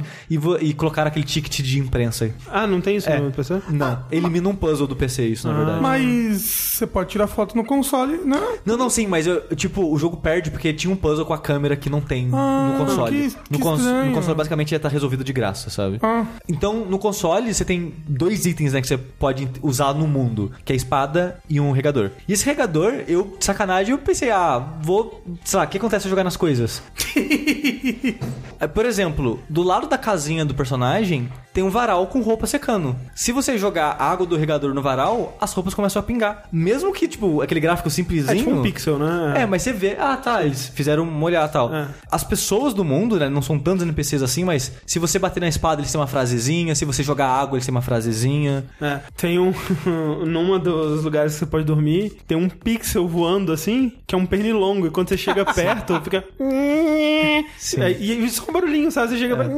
Aí você afasta É. e não tem nada. Na praia você vê tipo uns três pixelzinhos assim, que é tipo meio que uns mini caranguejinhos passando. Ele tem muito detalhezinho assim, tipo, tem algumas situações do jogo que você encontra cartas no chão. Se você, se- e tipo, quando você chega perto dela, é tipo NPC. Aparece o balão de diálogo, você lendo a, né, a carta. Se você jogar o regador na carta, embaralha as letras, porque você manchou o papel, sabe? Então tem vários detalhezinhos assim que é muito legal. Eu, eu gostei, cara. É um jogo bem, bem da hora, assim. É, assim, eu acho que pra duração dele, ele tá custando 20 reais, né? É. Acho que 20 reais é um pouco demais, assim, assim. D- dentro do padrão de jogos indies e o preço de jogos indies e a duração deles, assim. Porque com 20 reais você não consegue uma, uma hora de, ou mais, uma hora ou mais de diversão em nenhuma outra mídia aí do mundo, né? É. Pra concorrência dele, eu acho que talvez 20 reais seja é, muito assim, mas eu acho que ainda assim vale o- a experiência. É, assim, eu, eu recomendo muito o jogo, eu gostei bastante dele. E o preço eu acho que tá ok. Talvez esperar numa promoção, se você achar que 20 reais por, sei lá, uma hora e meia. Eu, tipo, uma hora e meia eu acho meio injusto. Porque, tipo, eu levei uma hora e dez, que não falei, pra fazer 50% do jogo. Depois eu voltei pra fazer o 100% Uhum. É, é, e tem fui jogar no hard. quest, é. Então, tipo, no Steam, que foi onde eu joguei primeiro, eu tinha 4 horas do jogo quando eu parei. Uhum. Aí, né, depois eu fui jogar no PS4 e joguei acho que mais uma hora pra platinar o jogo. Uhum. Já sabia tudo que fazer, né? Então era coisa rápida. Então eu joguei 5 horas do jogo e, tipo, falei 20 reais, sabe? Isso Sim, daí. sim. O jogo lá fora tá tipo 10 dólares e, e eu não sei quanto ele tá nos consoles, né? Uhum. Tipo, no Steam ele tá 20 reais e eu recomendo comprar no, Steam, né? Principalmente. Tanto que tem a parte da câmera que Sim, muda uma e tal. quest a mais. E lá fora tá 10 dólares. Então pra gente 20 reais tá até barato, Ah, sabe? Comparando assim. Sim, sim. Então, tipo, é um jogo simplesinho, mas com muita personalidade e muito bem feito. Então eu recomendo. Minute. Falando em jogos de esferas cor-de-rosas que sugam coisas pra pegar poderes diferentes, é, eu joguei Kirby Star Allies. Nossa, que coincidência. Né? Que, pra quem não sabe, é o mais novo jogo do Kirby, que lançou agora pro Switch. Ele vem nessa mesma leva de jogos que são feitos na na mesma engine, que começou com o Kirby do Wii, depois teve o primeiro Kirby do 3DS, o segundo Kirby do 3DS, e agora esse. Então, se você já jogou qualquer um desses outros... Não precisa é, jogar nenhum. não. Se você já jogou algum desses outros, você vai ver que eles são bem similares em, em gráfico, em movimentação, em poderes. em- os combos dos poderes acho que são os mesmos em todos os jogos. Isso não é meio Exceção de um triste? ou não. Oi? Isso não é meio triste? Não, porque você adiciona sempre coisas novas, né? Tipo, mas, mas vamos supor, tem o poder da espada. Então, os combos da espada já são clássicos da série, já, entendeu? Tipo, é o dash espadada, depois sobe espadada, depois desce espadada. Tem isso desde o... Nessa engine tem esse, esse combo desde o começo, É entendeu? que é meio triste, sabe? Porque, tipo, ele é um jogo de plataforma, né? E, tipo, usando o Mario como, como exemplo, mesmo os, Ar- os Marios 2D, eles, né, traziam coisas É, que mudavam. mas então, mas é dá que- pra é que nem o New Super Mario, entendeu? E o New Super Mario é bem deprimente. Isso, mas o, o, o Kirby não é assim. Cada Kirby traz alguma é, coisa o diferente. Kirby eu realmente não sei. É, como é que é. o, o negócio desse Kirby e o que ele traz de novo pra mesa aí, né? É o multiplayer. Que já tinha no primeiro Kirby do Wii, que é o primeiro da Engine. Peraí, o primeiro Kirby do Wii é, é o Epic Yarn, não? Não, ah, mas não é esse que eu tô Ok. falando. É o Kirby Return to Dreamland. Ok. Então é o segundo Kirby do Wii. Isso. É que é o primeiro da Engine. Ok. É que o Epic Yarn é um Kirby meio experimental, né? Ele não é muito. Ele não tem muito Sim, sim, mas- fórmula mas de é- Kirby, ele mas não é é um Kirby, Kirby. clássico. É É, mas ele- é, de todos que eu vi, ele parece mais interessante. Não, assim, mas ele é. de ver só, de jogar. De ver, porque jogar ele, ele, ele é um jogo bem, bem infantil. Mas Mas assim, eu mas, aí diria- todos, mas É. aí todos os Kirby's, Eu né? diria isso de todos os Kirby. Todos não, os Kirby mas que eu ele é muito mais. Mas eu achei, achei engraçado. Alguém tweetou assim: é, Começo da história do Kirby. Nossa, gente, o King DDD roubou uma coisa. Que bobão, não é mesmo? Vamos atrás dele. O chefe final do Kirby: Satanás no espaço está pronto para destruir todas as dimensões e nós devemos destruí-lo. Aí depois créditos. Ah, King DDD, não faça mais isso. Vamos ser amigos e nos divertir. Mas é sempre É assim. sempre assim, cara. Os bosses finais de Kirby sempre são, tipo, seres de outra dimensão, de trevas e que vão consumir todas as, as- todas as raças num vórtice de desespero. Tipo Kirby. É. Tipo Kirby, é. Mas então. Mas esse Kirby, o Star Allies que lançou agora, ele veio com todo esse foco dele. Ah, vai ser um jogo multiplayer para quatro pessoas e ele vai ser focado nisso. Hum. Porque, como eu falei, o, o, da- o primeiro Kirby dessa engine aí, ele, ele tinha é, mu- multiplayer para até quatro pessoas. Só que as fases não eram focadas nisso, sabe? Uhum. E, e, e não tinham, tipo, vários elementos que. Era mais um extra. É, Era mais um extra. Esse daí não. E... Tipo o Mario de novo, né? O Mario do Wii, que é uma bagunça quando você joga com várias pessoas. Tipo isso. Mais ou menos, porque, por exemplo, o Mario do Wii U, que também é focado pra você jogar com quatro pessoas, por ele ser jogo focado pra quatro pessoas, você não tem plataformas pequenas, entendeu? Uhum. Todas as plataformas comportam quatro pessoas. Né? No caso, a gente tá falando do New Super Mario, não o 3D World, Isso, que os dois New são Super Mario. focados em quatro. O 3D World fica um pouco mais bagunçado quando Uhum. joga com quatro pessoas, mas ele ainda, ele ainda assim, ele sempre tem plataformas muito largas, que é diferente do, do, do, do Mario 3D Land, Sim. que é o de 3DS, que é um, que é um Mario single player, só É, single de, player. de modo geral, assim, no, no caso do Mario, é, esses dois aí eu não recomendo jogar com quatro pessoas. Tipo, é, eu não tive experiências boas. Até porque são jogos que eu acho que brilham quando a plataforma é difícil e requer muita precisão. E fazer isso com quatro pessoas nunca foi legal pra mim. Você acha que no Kirby funciona melhor? Então, eu acho que no Kirby funciona melhor porque esse multiplayer, infelizmente, ele vem em detrimento de level design.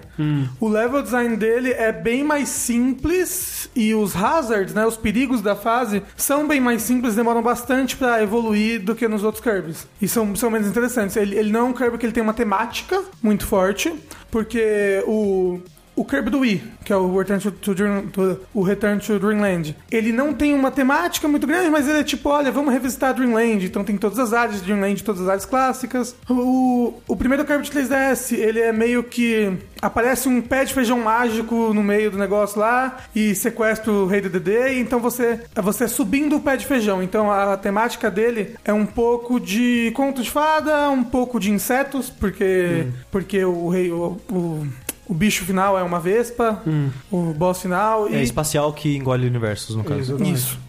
Ma- e o, o segundo Kirby de 3DS, que é o Kirby Planet Robobot, a temática dele é robôs e futuro e tecnologia. Esse daí, ele não tem uma temática muito bem definida. Sabe, a temática dele é hum, espaço, só que não... É ser humano perdendo a individualidade graças à tecnologia. Isso. Isso. Não, esse é do, do Planet Do Robobot. É. Exato. É. Esse daí, a temática dele é Kirby, entendeu? Então, ele, ele, ele- é, por exemplo, isso reflete muito sempre no primeiro boss do jogo. É uma árvore. Que o primeiro boss do jogo sempre é o Spewoods, que é a árvore, né? E, por exemplo, no Planet Robobot, que eu vou falar mais pra frente, o Spewoods é um monstro mecânico cheio de garras e patas. Nesse daí, o, o Spewoods é só o Spewoods, normal, entendeu? Então ele, ele, ele não tem uma temática muito forte. Isso reflete também na música. A música dele é a música de Kirby normal, que sempre é uma música boa demais. Kirby não merece ter uma trilha sonora tão boa quanto ele tem, que é sempre espetacular. Peraí, Rafa, olha só. Vamos dizer que eu sei que Kirby é uma bola cor-de-rosa, mas é só isso que eu sei de Kirby na minha vida. Ah, Que- é? Como que você definiria o que, que é um jogo de Kirby o que, que um bom jogo de Kirby precisa ter pra ser considerado um bom jogo de Kirby? Um bom jogo de Kirby precisa ter bons poderes de cópia. Mas o que, que o Kirby faz? O que, que é um jogo... É, porque assim, ele não, não faz isso desde sempre, né? Aham. Mas desde o segundo jogo dele aí, não, do terceiro talvez, o, jo- o Kirby aprendeu a habilidade de, de sugar as pessoas para dentro dele e roubar as habilidades deles. É, Né? muito, muito, vejo muito isso na Augusta. Veja. É Vor, que chama. Isso.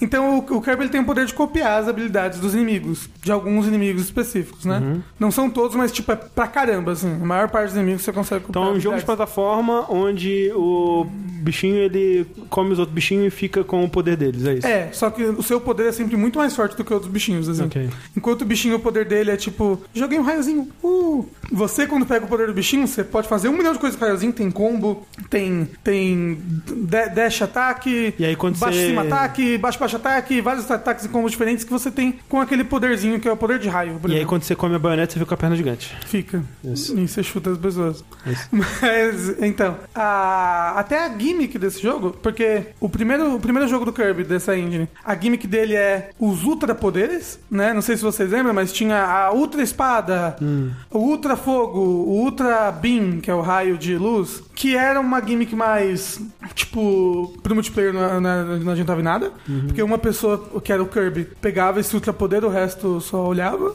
né? Porque você jogava com o Meta Knight, o DDD e o Bandana D. E no segundo jogo, a gimmick é o. Como é que eu vou falar isso? É o poder de ultra sugação. Ok. Que o Kirby fazia tipo um furacão e sugava as coisas absurdo. Que aí você usava muito pra puzzle de mover bloco, que é o do primeiro Kirby de 3DS. Do segundo Kirby é o a gimmick, é o robô, né? E desse novo aí, a gimmick são poderes que os quatro, os quatro personagens se unem num só. Ok. Se unem tipo pra fazer um círculo, se unem pra fazer uma ponte, se unem pra fazer um trenzinho. Não tem combo de ataques também? Ah, um tem espada, outro tem um fogo. Aí faz a espada de fogo, sei lá. Isso, tem esse daí. Mas a gimmick que eu digo, a gimmick. Que é essa gimmick que, é pra. Ela serve pra você agitar um pouco o jogo, pra tirar ele do, da monotonia e mudar um pouco o gameplay. E só que essa gimmick é um pouco falha no jogo, porque só um jogador controla ela. Tipo, quando você tá no trenzinho, um jogador só pula. Quando você tá todo mundo em linha pra virar uma, uma estrelinha que voa, só o jogador da frente que atira e controla a estrela.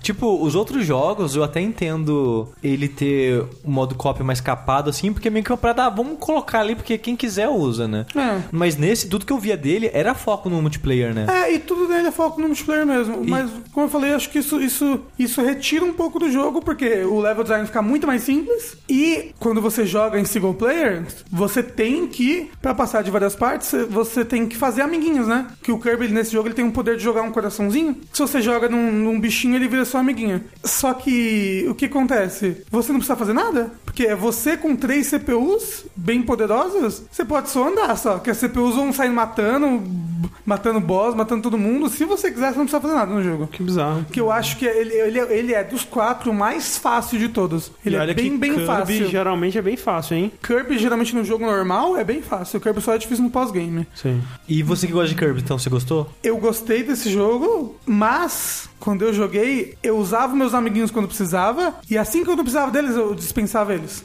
E ficava jogando só eu mesmo, sem, o- sem o- as CPUs. Porque senão as CPUs matam tudo pra mim e eu não preciso fazer nada no jogo. E eu achava isso chato. Só que aí foi uma coisa que eu fiz no jogo. Eu que impus essa regra pra mim mesmo. Sim. E eu não acho isso tão legal. É, quando o jogo você tem que criar maneiras de se divertir mais nele, É. tá- tem, tem algo errado no design dele. Uhum. Talvez quando você estivesse jogando single player, a CPU podia ser bem mais burra, não sei. Ou podia não atacar. É, sabe? podia podia tá lá, tipo, fazer tipo esses jogos, tipo da. da jogo- jogos que tem um personagem que acompanha, seja Call of Duty ou os jogos da Naughty Dog e tal, assim, que Uhum. tipo, eles estão lá parecendo que tá fazendo alguma coisa, mas na verdade não faz nada, né? É, eu acho que seria mais interessante. Porque você precisa das CPUs em vários momentos. Porque você pode, nesse jogo, você pode juntar alguns poderes. né? Então você tem a espada, você pode. Se tem algum amiguinho que tem um poder elemental, ele pode dar esse poder elemental pra espada. Então a espada, pode ficar de raio, de fogo, de gelo, de água ou de vento. E isso muda os seus combos. E coração com a união dos seus poderes do Capitão Planeta. Isso. E, mas, por exemplo, tem um negócio que só corta se eu tiver algum poder que é cortante e de fogo, entendeu?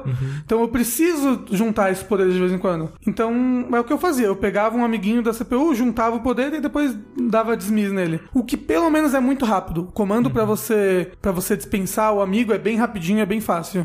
Então deu certo pra fazer isso. Uma outra coisa que eu fiquei um pouco decepcionado nele é que ele é curto. Ele tem 5 horas de duração e ele não é dividido muito de um modo, de um modo clássico, assim. Tipo, ele não tem mundos, assim. É o mundo 1, mundo 2, mundo 3. Ele tem quatro atos. O primeiro ato é bem curtinho. O segundo já é um pouco mais longo. O terceiro um pouco mais longo. E o, e o quarto ato é gigante. Que é quando você vai estar no, no espaço mesmo. E aí você tem vários planetas pra visitar. Você visita em qualquer ordem. Mas no quarto ato já tem pouquíssimos bosses novos. Já são, tipo, você visitando os bosses antigos, só que eles já estão mais difíceis ou estão um pouco modificados. Depois que você termina o jogo, que inclusive o final dele é, é bacana, é legal. Tem, tem esse negócio do Kirby de Aham. ah, não, Rei DDD, por que vocês estavam nisso?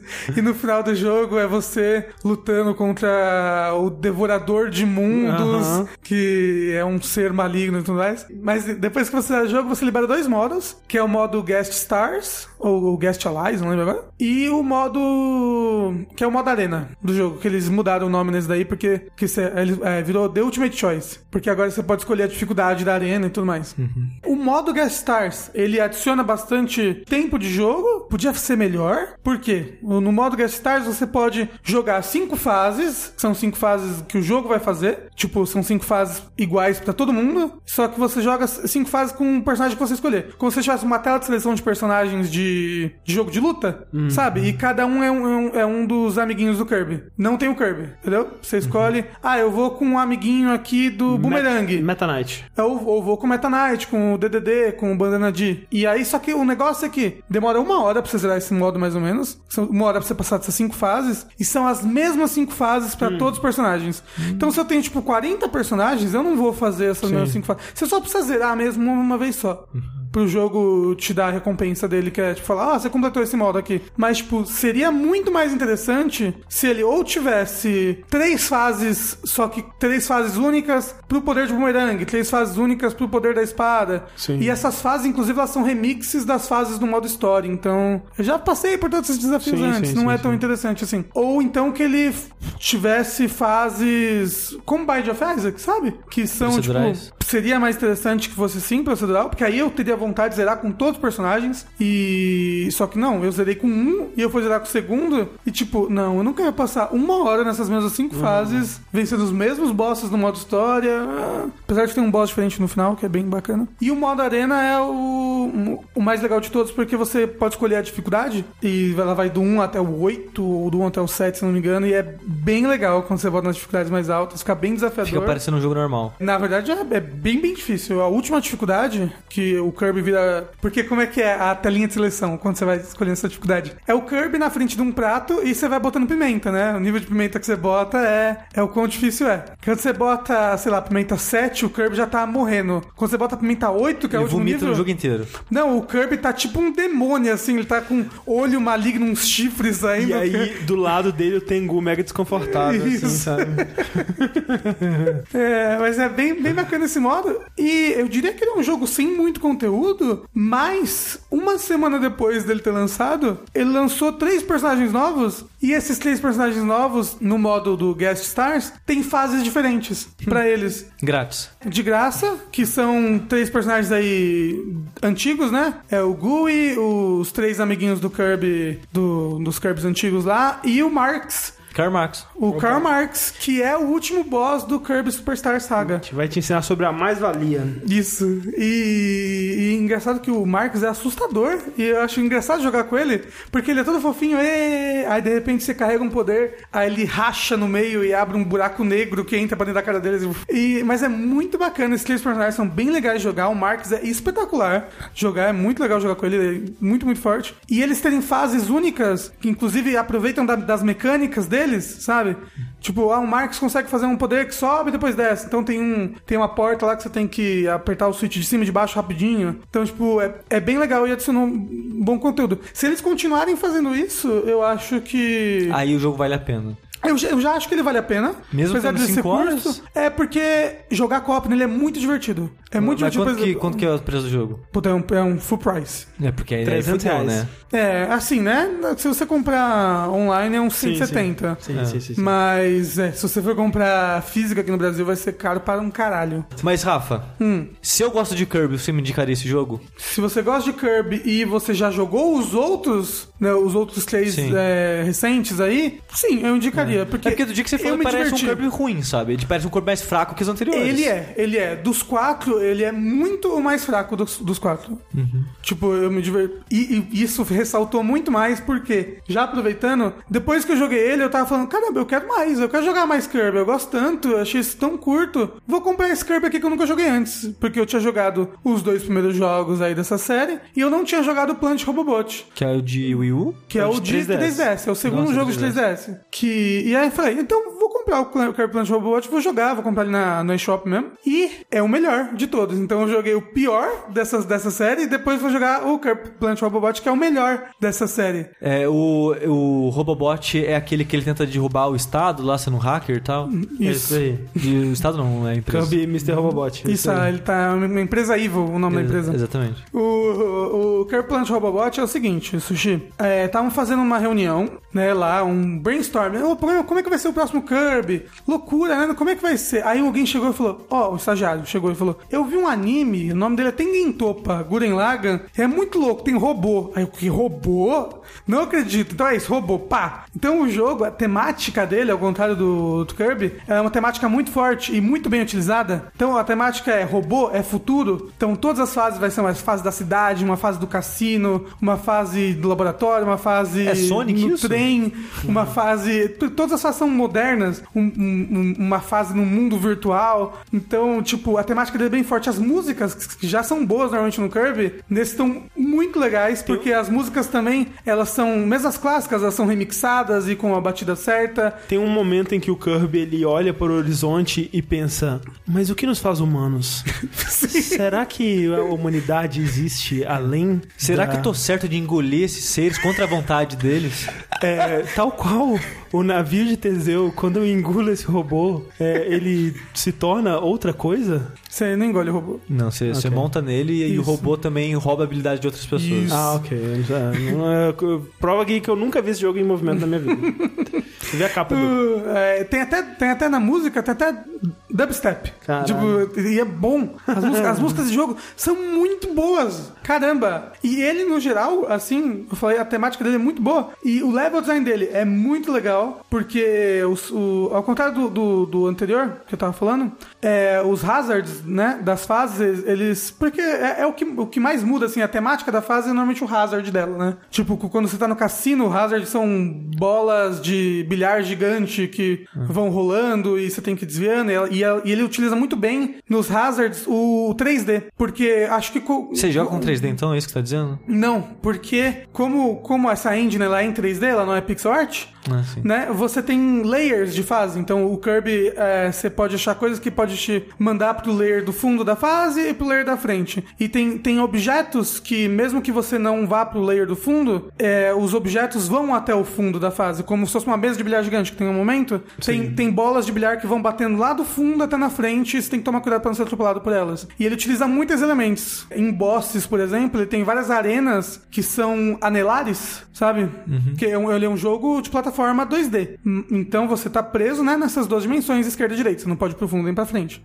E só que quando você tá num- numa, numa arena anelar, né, você só pode pra esquerda e direita, mas mesmo assim você tem aquela... Você vai aquele- circulando a parada. É, você vai circulando na arena, né? E isso faz com que o boss que não tá preso nessa, nesse seu negócio de pra frente e pra trás, ele possa ficar uh, navegando por todos os negócios, fazer loucuras. E, inclusive os bosses desse jogo, acho que são os mais difíceis da série e são os mais loucos, assim, tipo, eles, eles modificam a plataforma, modificam a arena no, no meio da batalha, eles se mudam, eles têm várias fases. É, no geral, esse é com certeza. Se não fosse o Kirby Superstar Saga, o não, melhor, o Kirby Superstar Ultra do DS, esse seria o melhor Kirby, já Kirby feito. Superstar assim, Ultra, que é um remake do... do Kirby Superstar. Superstar, né? É um remake do Kirby Superstar do Super Nintendo. Mas se não fosse o Kirby Superstar Ultra, esse seria o melhor Kirby já feito, o Kirby Planet Robot. Que é uma loucura, porque eu joguei o Kirby mais novo, aí fui jogar o mais antigo, descobri que o mais antigo é muito melhor que o mais novo. É muito melhor. O robô, por exemplo, que é a gimmick da vez, ele não é um rail, sabe? O robô,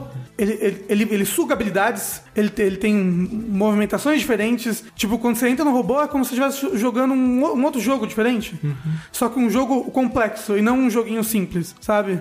E isso é, é muito divertido. Os bosses são muito bons, as fases são muito boas. Ele tem, ele tem seis mundos que são bem diversos, bem aproveitados, com temáticas bacanas. No geral, assim, eu fiquei muito impressionado por esse Kirby.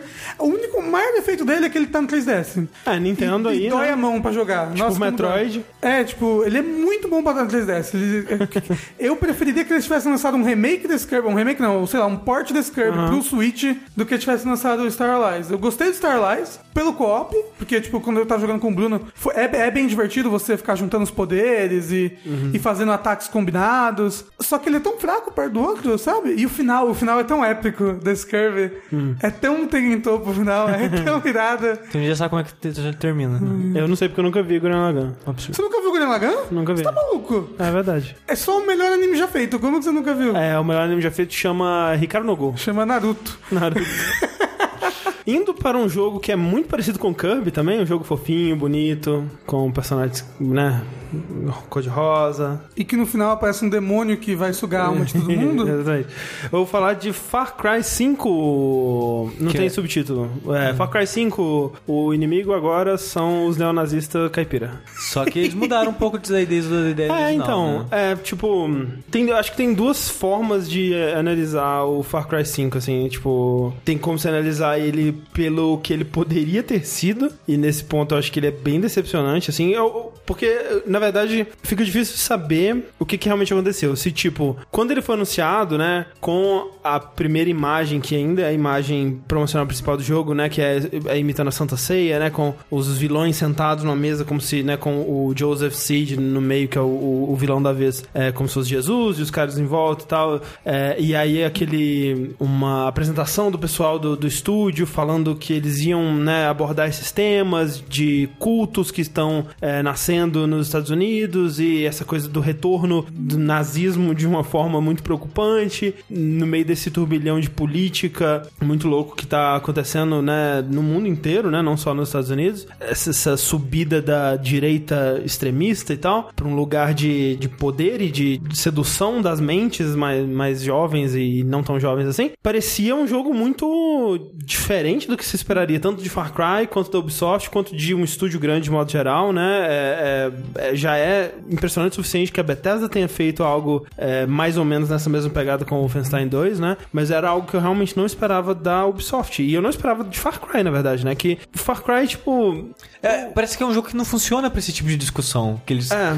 falaram Que que- inicialmente. Eu, eu tenho três coisas em mente. O que, que vocês acham que define um jogo do Far Cry? Assim, Assim, eu não joguei. Ubisoft The Game. Eu não joguei o 1 e o 2. isso. É, que, é, o 1 ele é bem diferente. O 1 ele é, ele é. Ele é mais parecido com o Crysis, na verdade, do que com o que Far Cry foi se tornar, né? Que ele não era mundo aberto, aberto mesmo. Assim, ele te dava áreas grandes, mas ele era meio que por fases, assim. E era outro pegado, né? Era outro desenvolvedor também. E o Far Cry 2 ele é um jogo muito mais experimental, assim. Tipo, vamos dizer que Far Cry começou mesmo no 3, né? Do jeito que a gente conhece hoje em dia. Sim. O que eu diria, o jogo é ele, ele tipo, é uma, um jogo meio que de exploração, que é uma área bem grande de mecanismos emergentes, né? Tem os animais e tem as facções, eles interagem entre si. E é um jogo que é divertido de você brincar e experimentar com as mecânicas dele. É, Ele tem, ele tem um, um quê de, de sandbox. É, eu diria que, tipo, ele é um jogo de mundo aberto, né? Primeiro, com essa coisa emergente, sandbox. Ele é um jogo que tem que se passar num ambiente Hostil. natural, assim, tipo, com bastante natureza e, e o- os elementos, né? Então você vai interagir com a fauna, e você vai ter que colher plantas, e você vai ter que lidar com, sei lá, o clima e fogo e essa coisa toda. de animais selvagens. É, eu acho que a terceira coisa que passou a definir Far Cry do 3 é essa coisa do vilão, né? Que, tipo, Sim. foi muito forte no 3, meio que pro acidente com o Vaz. E desde lá eles estão tentando replicar, né? Tipo, tanto que no 5 são quatro vilões tipo o Vaz, assim. São que quatro? São quatro, porque tem o principal, né? Que é o Joseph, e a família dele em volta, assim. Que é um- é, são mais dois caras que é tipo o Joseph, se colocar um do lado do outro, assim, eu não sei quem é quem. É, mas assim, que eu te falou, tipo, o formato de Far Cry, que é essa coisa. Olha que louco, caralho, eu joguei uma granada e aí ela começou a pegar fogo, explodiu, começou a pegar fogo no, no- no mato, e aí soltou um tigre, o tigre foi lá e matou o cara. Que loucura, sabe? É um jogo muito do absurdo e da diversão e tudo mais. E eles terem apresentado ele com essa ideia de discutir uma, uma coisa muito real e muito séria e, e, é, Atual. pesada, né, e atual, assim, é, trazer política mesmo pra dentro do jogo, parecia ir contra isso, né, porque, tipo, como é que você vai se divertir pra caralho, assim, no meio de uma, de- né, desse tipo de assunto e tal, assim. É, aí tipo na cutscene mega séria, se vira as costas e toca terror no lugar. Mata a Exato. onça, pega a pele e faz a carteira, É, sabe? então assim, não dá pra saber se eles voltaram atrás ou se o que eles apresentaram era só pra chocar mesmo e a ideia sempre foi ser um Far Cry como todos os outros com essa máscara de tratar desses temas, né? Porque talvez for- foi só uma apresentação mais dramática mesmo assim e, e, no fundo eles sempre sabiam que o que, que o jogo ia ser de verdade, né? Ou então pode ter rolado uma, no, tipo, ah, não vamos mexer nesse vespeiro não, porque até quando ele começou a ser desenvolvido, né? Tipo, o Trump nem era presidente, né? É, Essa coisa toda tava começando a se formar, começando a dar sinais de que, é, de que ia por esse caminho, assim. Não dá pra saber, mas assim, analisando pelo que ele é, Que é o mais certo a se fazer? Exato, pelo que o produto que a gente recebeu, assim, cara, eu diria que ele é o melhor desses Far Crys, assim, que. Melhor do- que o do- 3. Bem, Eu acho melhor, por enquanto, pelo menos porque, tipo, ele é uma evolução da fórmula.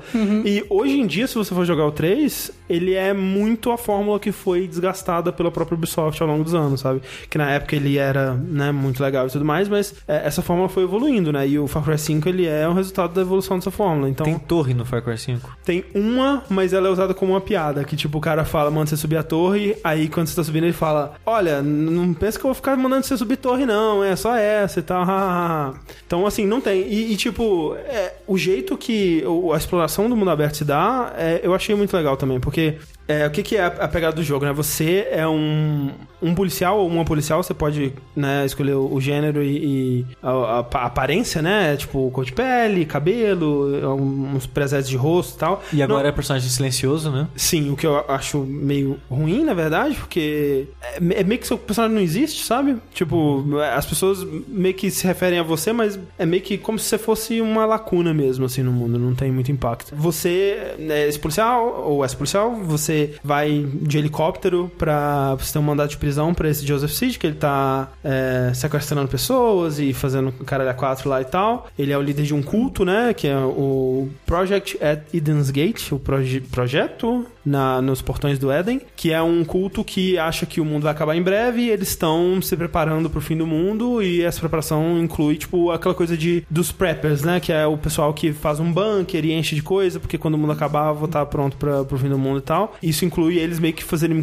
quase com a arca de Noé deles, assim, e aí eles vão sequestrar pessoas que eles acham que são importantes e tal, e trazer isso pra, pro, pro culto deles e tal. E aí tá rolando esse culto, né, em Montana, que é, é uma cidade fictícia em Montana, que é o, o- um, um condado, né? O Hope County. Onde nasceu a. Hannah, né? Exatamente. E aí você vai lá prender esse cara. Aí quando você tá. Você chega pra prender ele, os, os lunáticos lá, os, os caras do culto começam a te perseguir e tal. Você fica meio que isolado lá. É um, é um lugar que ele é tipo mega rural e isolado por montanhas, então não tem sinal de celular lá, muito convenientemente. A última comunicação que você tem com o, o exterior, ele fala: Não, tá tudo bem, deu tudo certo, não sei o que lá. O que é estranho, né? Porque, tipo, fala que tá tudo bem, tá tudo certo, e ninguém vai, tipo, você passa dias lá e ninguém vai te procurar depois, né? Mas essa é a premissa do jogo, você tá isolado lá e você tem que é, arrumar uma forma de sair. Eu não tentei sair de avião ou helicóptero, que é algo que você consegue muito cedo no jogo, e eu queria saber o que acontece, porque, Talvez tipo, derrubem, assim, teoricamente é, é muito simples de você sair, né? Se você quiser realmente, mas enfim, acaba que você começa a se, se envolver com a, a- a resistência lá, que são um, um grupo pequeno, né? E aos poucos você vai resgatando pessoas que se opõem e tal, que é a pegada do Far Cry também, né? Outra coisa que define muito o Far Cry é essa coisa de você tá num lugar em guerra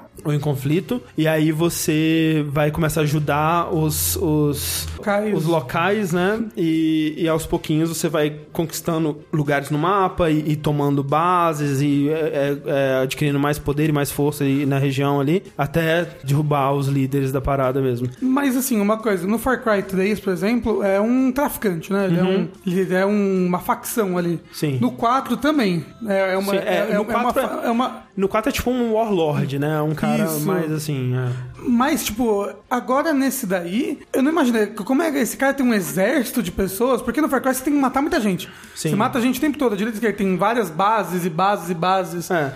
Quando Né, você para tipo, pra, pra pensar, não faz sentido, né? Tipo, Não. é, e, e realmente não faz. Que, tipo, esse é um, um dos pontos que ele, que ele peca, assim, na- nessa coisa da, da história dele, que, tipo, eles querem passar uma, uma noção de que. Eles não sabem o que, que eles querem dizer, na verdade. Porque eles querem passar uma noção de que, tipo, esses caras, eles são muito inteligentes e muito carismáticos, né? A ponto de trazer essas pessoas pro lado deles e ter uma mensagem que vai basicamente fazer lavagem cerebral nessas pessoas para elas saírem correndo atrás de você com um pedaço de pau, basicamente. Mas ao mesmo tempo que eles querem passar essa noção de que, tipo, tá tudo bem matar essas pessoas porque elas são quase zumbis, assim, que, tipo, elas não pensam por conta própria e, tipo, todos os, os seguidores do, do, do Joseph, do, do pessoal, é tipo uns, uns barburu, assim, uns caras esquisitos, sabe? Uns caras, tipo, com as roupas tudo suja e uns, uns caipira esquisitos, É tipo sabe? o, o, o South Park, o, o- É. o Fracture Butthole, É. que- quando aparece o grupo de Exato, caipiras aquele- pra te é bater. aqueles lá, é aqueles, exatamente aqueles caras. Então, assim, ele não sabe o que ele quer dizer, porque, tipo, por exemplo, uma coisa que é bizarra, na- nas igrejas e no- no- nos templos do pessoal da- do, do Eden's Gate lá e tal, tem, tipo, coisas escritas na parede, assim, tipo, passagens da Bíblia escrita, tipo, do lado de fora da igreja, escrita numa letra meio esquisita, assim e tal. Então, tipo, eles querem passar. Cara, esses caras são loucos, hein? Esses caras são meio doidos. Mas, tipo, não, velho, não é assim que forma um culto desse poder. Tipo, um culto feito por um cara que escreveria coisa na parede não chegaria a esse ponto de organização e de Tá parecendo- ameaça, parecendo sabe? Resident Evil 4, isso daí. É, tipo, os caras do Resident Evil 4 não tomariam um, um- um condado de Montana, sabe? Eles viveriam na vilazinha dele pendurando o policial no espeto, sabe? Só isso.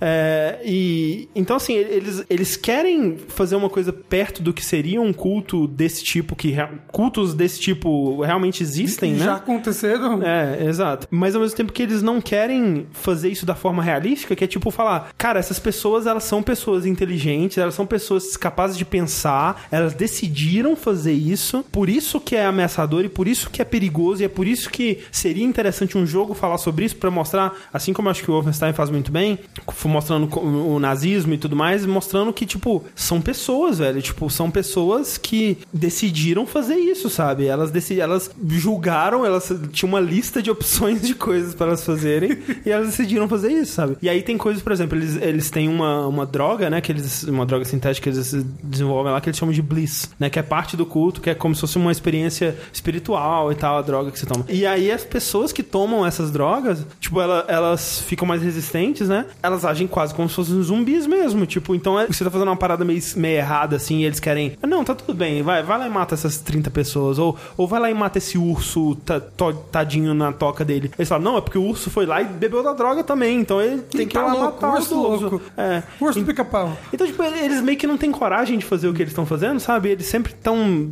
buscando uma desculpinha pra falar, não, mas, mas tá tudo bem, gente, não é, pra, não é pra criar polêmica, não, tá O tudo intuito Então, o formato Far Cry não é um formato mais adequado pra discutir esse tipo de coisa. Então, ao invés de adequar Far Cry a esse formato, eles adequarem o tema a Far Cry. É, foi um pouco isso, eu acho. é. Porque no fim das contas eles não dizem nada. E não que eu necessariamente queira que o Far Cry fale de política e tal, é mais porque eles se propuseram fazer, fazer isso. Me parecia interessante, me parecia mais interessante do que só mais um Far Cry. Mas dito isso, eu acho que um jogo tipo Far Cry é muito bom de vez em quando. Eu não joguei o 4, eu joguei um pedaço do Primal. E então o último Far Cry que eu joguei pra valer mesmo foi o 3. Então já deu tempo suficiente, assim, pra eu Sinto saudades. senti saudade e eu tô me divertindo pra caralho, cara. É um jogo muito gostoso. Far Cry sempre foi no gameplay, né? No momento a momento dele. É muito, um jogo muito gostoso de jogar. Eu acho que se deu sorte, então, de não ter jogado o 4, porque eu gostei bastante do 3 na época. O 4 é exatamente a mesma É. coisa do 3. Foi o que é. Tipo, eu comecei o 4 e eu parei por causa disso. Mas É. o 4 tem paraquedas. E eu detesto o mundo do, do 4 porque é muito vertical. Vertical, é. E é muito chato navegar por um lugar tão vertical assim. Então, tipo, eu não gostei tanto do 4 quanto eu gostei da 3, do 3 na época. O lançamento dos dois jogos foram muito próximos e os dois jogos eram muito parecidos. Sim. Foi um ano, né? De diferença, basicamente. Ou dois. É, um ou dois. Ah. né? Então, eu já tava meio fatigado assim, não, não queria jogar mais nenhum. Tanto que eu não, não joguei Neo Primal e não comecei o 5 ainda. E o que eu vi muitas pessoas falando é que, tipo, ele faz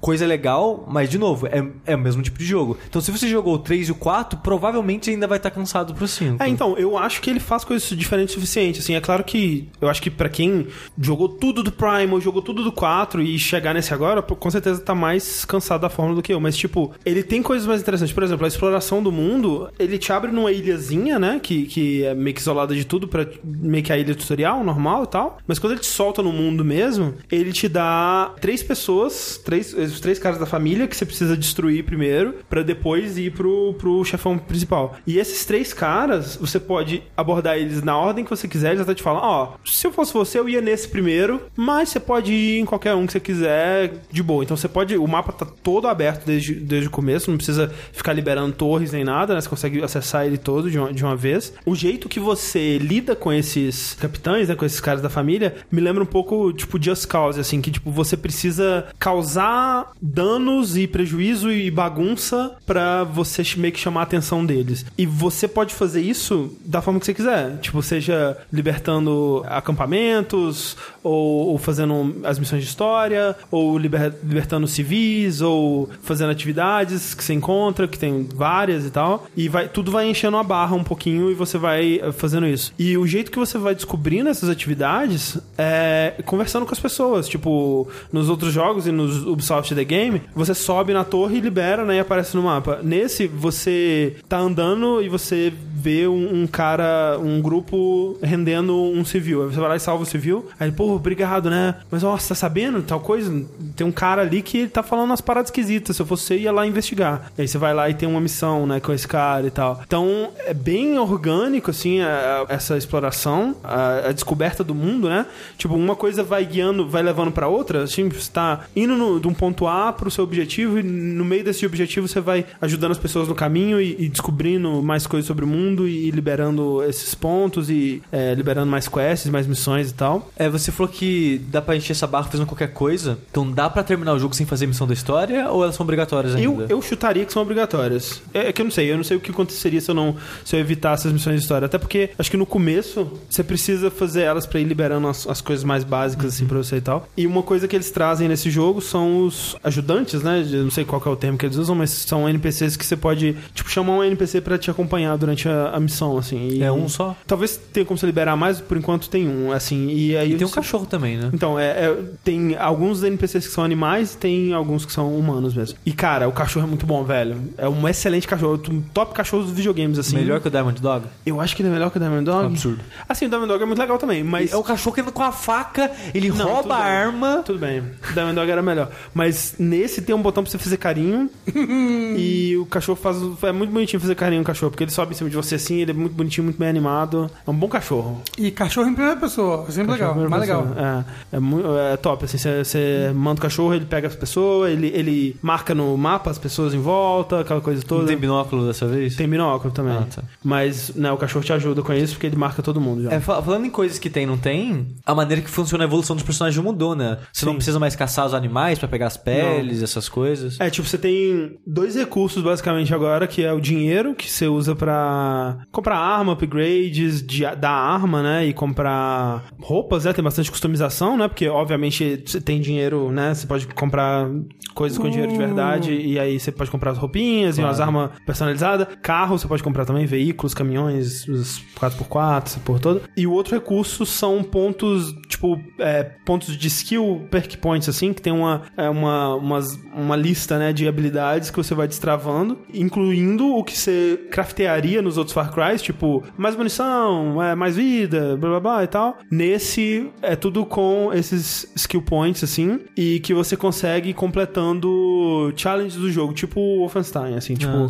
Então tem uma caralhada de challenge. Tudo que você faz basicamente tá completando challenge. Então, tipo, é, mortes com pistola, mortes com rifle, mortes com bazuca, mortes com a coisa toda. Ah, matei um cara pulando em cima dele, matei um cara de baixo, matei um cara com cachorro, matei, tipo, tudo que você vai fazer é dirigir 10km com o carro.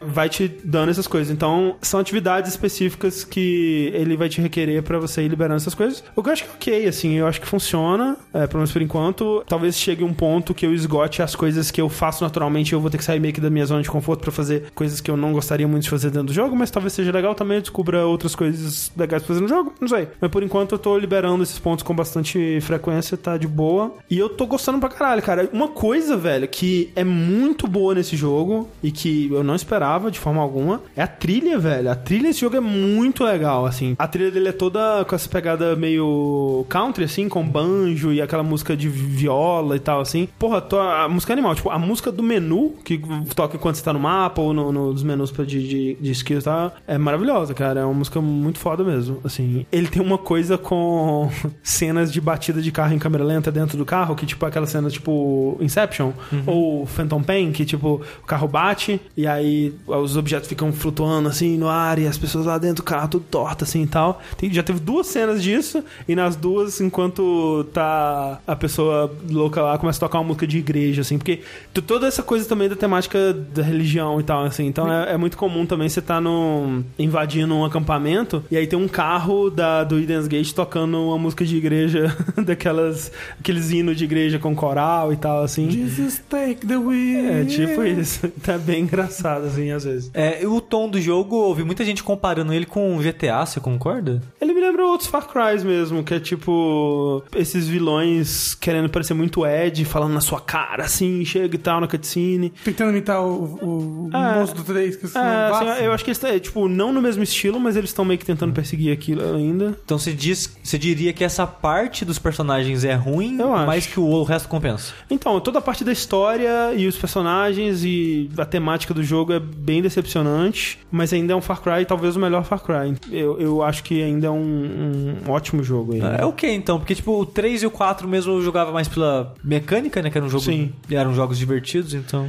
Mas você sabe o que, que me anima no Ah. jogo? Que sempre eles lançam um Far Cry numerado. Sim. E aí loucura. Alguma loucura Já depois. anunciaram a loucura. Qual que é a loucura da vez? Então, tem. É tipo como se fosse umas. Tipo, Não sei, revista em quadrinho ou filme pulp, assim, e aí vai ter um que é em Marte e o outro é tipo. É uma temática de zumbi, de terror, assim. Ah, e vão tal. ser jogos separados. Vão ser, tipo, DLCs, três DLCs desses que vão ser com Ah. tem- temática totalmente diferente de fantasia, assim. Eu Ah, preciso- mas não, então, então vai ser DLC, não vai ser standalone que nem os outros? É, eu acho que sim. Então, pra fechar o vértice, eu vou falar do Yakuza 6. Olha aí. Olha só. Um jogo que ainda não lançou, mas parece que lançou um ano atrás já. É, é tipo, ele ainda não lançou, mas eu já terminei ele, tipo, há duas, três semanas atrás, então parece que eu já.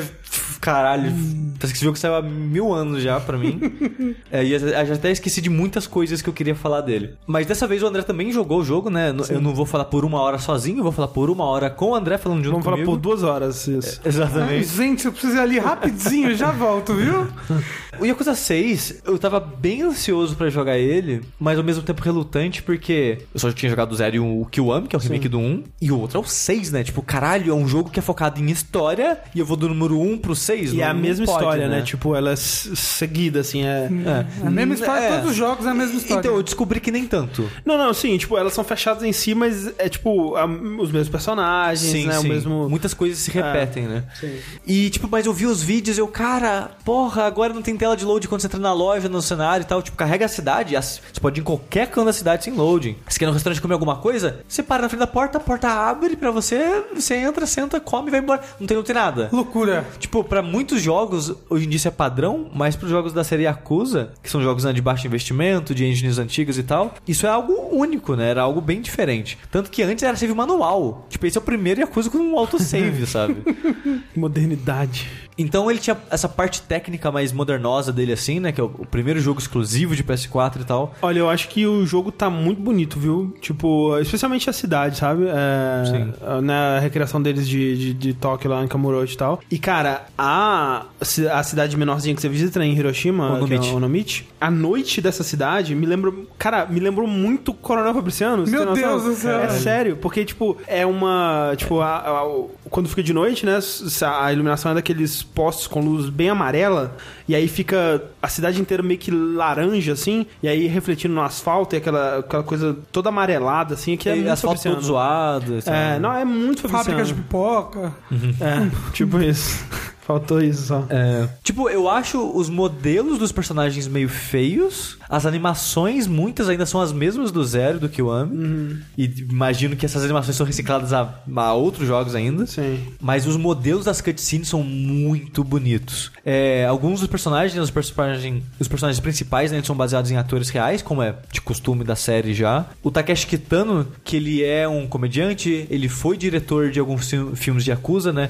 Tanto que ele foi um dos diretores que trouxe esse gênero de volta pro cinema japonês, que foi um gênero meio que morreu, tipo faroeste, assim, tipo, acabou, né, nos Estados Unidos. É, né, o tipo de filme, né? É, aconteceu algo parecido no Japão com os filmes de Yakuza e o Takeshi Kitano, ele foi um dos responsáveis por trazer de volta, junto com o próprio Takeshi Miike. né. Os dois fazem, é, foi meio que os diretores modernos da- de filme Yakuza, né? Ele é um dos personagens e, cara, ele manda muito, muito, muito bem no jogo. É muito bom. Eu acho que, tipo, de interpretação, acho que ele é o melhor do jogo, de modo geral. É, você vê que ele tá em, em outro nível, assim. Enquanto que tem, tem vários atores lá que, pesquisando depois, você vê que, tipo, são atores de TV e de cinema japoneses, mas o Takeshi Kitano, ele tá em outro nível, assim. É, e tipo, o personagem dele é muito bom. Tipo, até, até é um personagem meio mais cômico, né? É. E tem um momento muito engraçado no jogo. Que, tipo, sei lá, tá todo mundo conversando e a câmera tá mostrando o pessoal conversando, né? Aí todo mundo começa, tipo, a rir. Aparece esse personagem rindo também. Tipo, a câmera gira um pouquinho, mostra que ele tava ali atrás das pessoas o tempo todo. E ele começa a rir junto com as pessoas. Todo mundo, cara, o que você tá fazendo aqui? Você tava aqui o tempo todo. E, tipo, ele tava ali, sabe? É. Aí, tipo, ele tem uns momentos meio estranhos e é engraçados, tipo, é, assim, ele, é- ele é o, ele é o patriarca de uma, de uma, das famílias de Só que Yakuza. uma família minúscula de, sabe, de cinco pessoas. É, e, e ele é meio que um. Tipo um, um velho meio doido, assim, sabe? Tipo um, um meio riponga, assim, esquisito. É. Que. É, tá, deixa o cara lá. o cara, tá, o cara tá lá, ele tá foda-se, ele tá foda-se pra tudo. A família, no caso, que a gente tá falando, é a família como um, um clã de Yakuzas. né? Sim, sim. Mas tá, beleza, né? Voltando para as expectativas que eu tinha pro jogo, é que, tipo, a parte técnica me atraía, mas a parte da história me afastava porque eu não queria spoilers dos outros jogos. Mas como agora estão tentando convencer o ocidente a jogar Yakuza, a parte de marketing tá um pouco mais, né, agressiva, um pouco mais ativa. Tanto que se viram a parada do demo, né, tipo, um tempão antes do jogo lançar, eles tentaram lançar aquele demo que Deu, deu. foi um fracasso, que era o jogo tudo. inteiro. Mas agora já voltou e já tá o demo né, disponível. Então, se você quiser, você pode baixar o demo lá e jogar, sei lá, umas duas horas do jogo. Que eu acho que é até o segundo capítulo dele. E parte desse processo né, de marketing do jogo, eles liberaram, lá, uns quatro capítulos de preview pra alguns jornalistas, né? Aí nisso eu vi um pouco do Alex Navarro do Giant Bomb jogando um pouco. E um pouco da Danica do Waypoint jogando. Eles não, jogaram, não mostraram nada da história do jogo em si. Jogaram só, tipo, andando na cidade. Side quests. Side quest, minigame, coisas assim. Coisas que eu não tava, tipo, ah, ok, o jogo tem, tipo, milhares disso, eu não vou achar ruim ver um pouco. E nisso, eles não mostraram, mas eles comentaram que a parte da história do jogo é completamente separada do resto dos outros jogos. Ela começa com a cutscene final do Yakuza 5. Sim.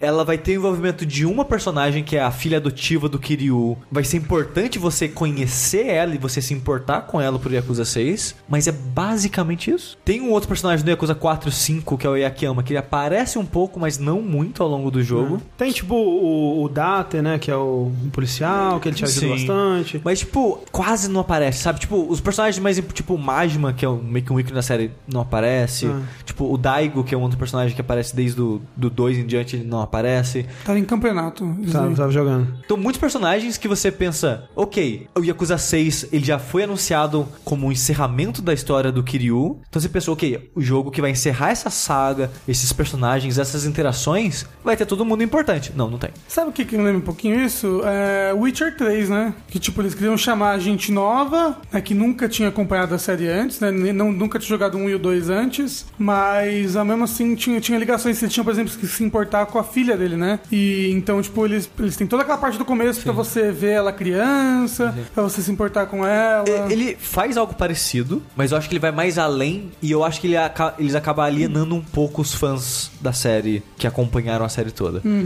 No comecinho do jogo, que eu falei, ele, ele começa com a cutscene final do Yakuza 5, com os gráficos do Yakuza 5 mesmo até. Sim.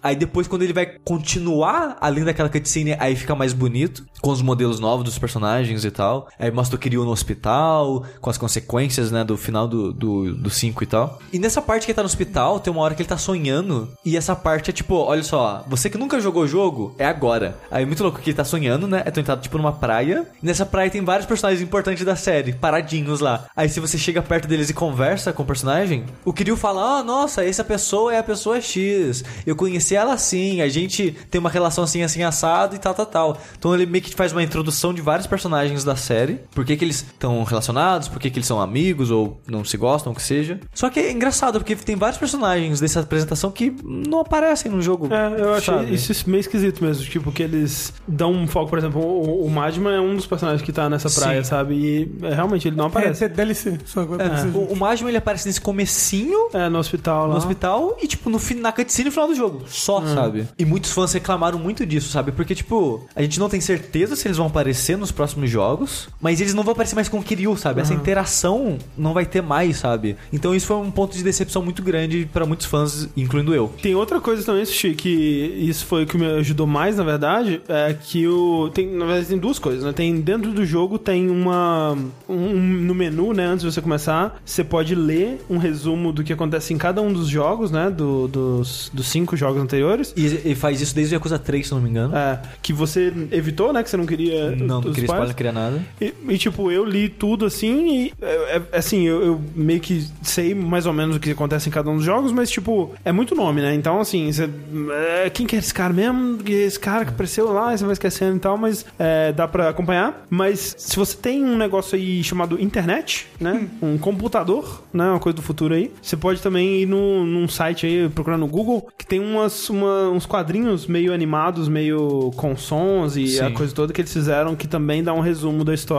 E eu imagino que com o quadrinho é, Seja seja mais, mais fácil você Mas acompanhar. esses quadrinhos em inglês. Tem inglês, É, né? Ah, é, tá. E acho que só em inglês. É. Ah, achei que só era em japonês. Não. né? É. que, é que o lançamento oficial do jogo é nos Estados Unidos, né? Então eles estão fazendo todo o marketing né, voltado É. mais pro pessoal americano mesmo. É, tipo, essa coisa assim, né? Tipo, dá pra você começar pelo Yakuza 6? Dá. É, você vai perder um, um bocado de contexto. Mas até aí, eu comecei Metal Gear pelo 4. Então, dá pra começar Nossa por... senhora, e o 4 é, É. só cutscene, nem tem gameplay. Dá pra começar tudo por onde você quiser e corre atrás depois. Mas é, no, no Yakuza 6 é mais de boa, como que, porque como o Sushi disse, né, é uma história bem fechadinha nela mesmo. Sim, tipo, pelo que eu tava vendo, né? Quase todo jogo da série Yakuza, ele é fechadinho dentro de si. Sim. Muitos das, ah, os vilões, eles ficam dentro do próximo, dos próprios jogos. Quem continua são mais os amigos, É, muito da, próxima. da galera que é apresentada acaba morrendo no, no jogo mesmo e tal. É. Então você consegue, você poderia começar o Yakuza de qualquer jogo que você quisesse. Só que ele sempre carrega um pouquinho É. junto com ele. Que nem eu falei, os seis, maioria dos personagens não estão presentes. Porém, a parte dramática da série é que você quer procurar o que aconteceu com a sua filha adotiva. Então você tem que se importar com ela, você tem que conhecer ela, sabe? E a apresentação da introdução do jogo não faz o suficiente pra te apresentar do zero pra você se importar e, ok, o que aconteceu com ela, eu quero saber o que aconteceu com ela, eu quero ajudar ela e tal. Ah, eu achei o que fez. Tipo, assim, por mais que eu tenha jogado um bocado do, do 1, né, no PS2 mesmo, quando eu parei de jogar, ela ainda não era filha adotiva do, do Kiryu, ela era só uma criança, assim, louca, assim, do, do, perdida ali, alguém cuida dessa criança, pelo amor de Deus. Então, assim, eu não me importava com ela, mas, tipo, é aquela coisa, é, é aquela coisa da de você ver o mundo pelos olhos dos personagens. É, tipo, pro Kiryu é aquela coisa mais importante do mundo. Sim. Então você, como jogador, compra. Não, isso é importante pra caralho, bora lá. É óbvio que, tendo contexto, você vai apreciar muito mais. Assim como, tipo, ah, apareceu esse detetive da polícia aqui. Ele é um personagem da, da série.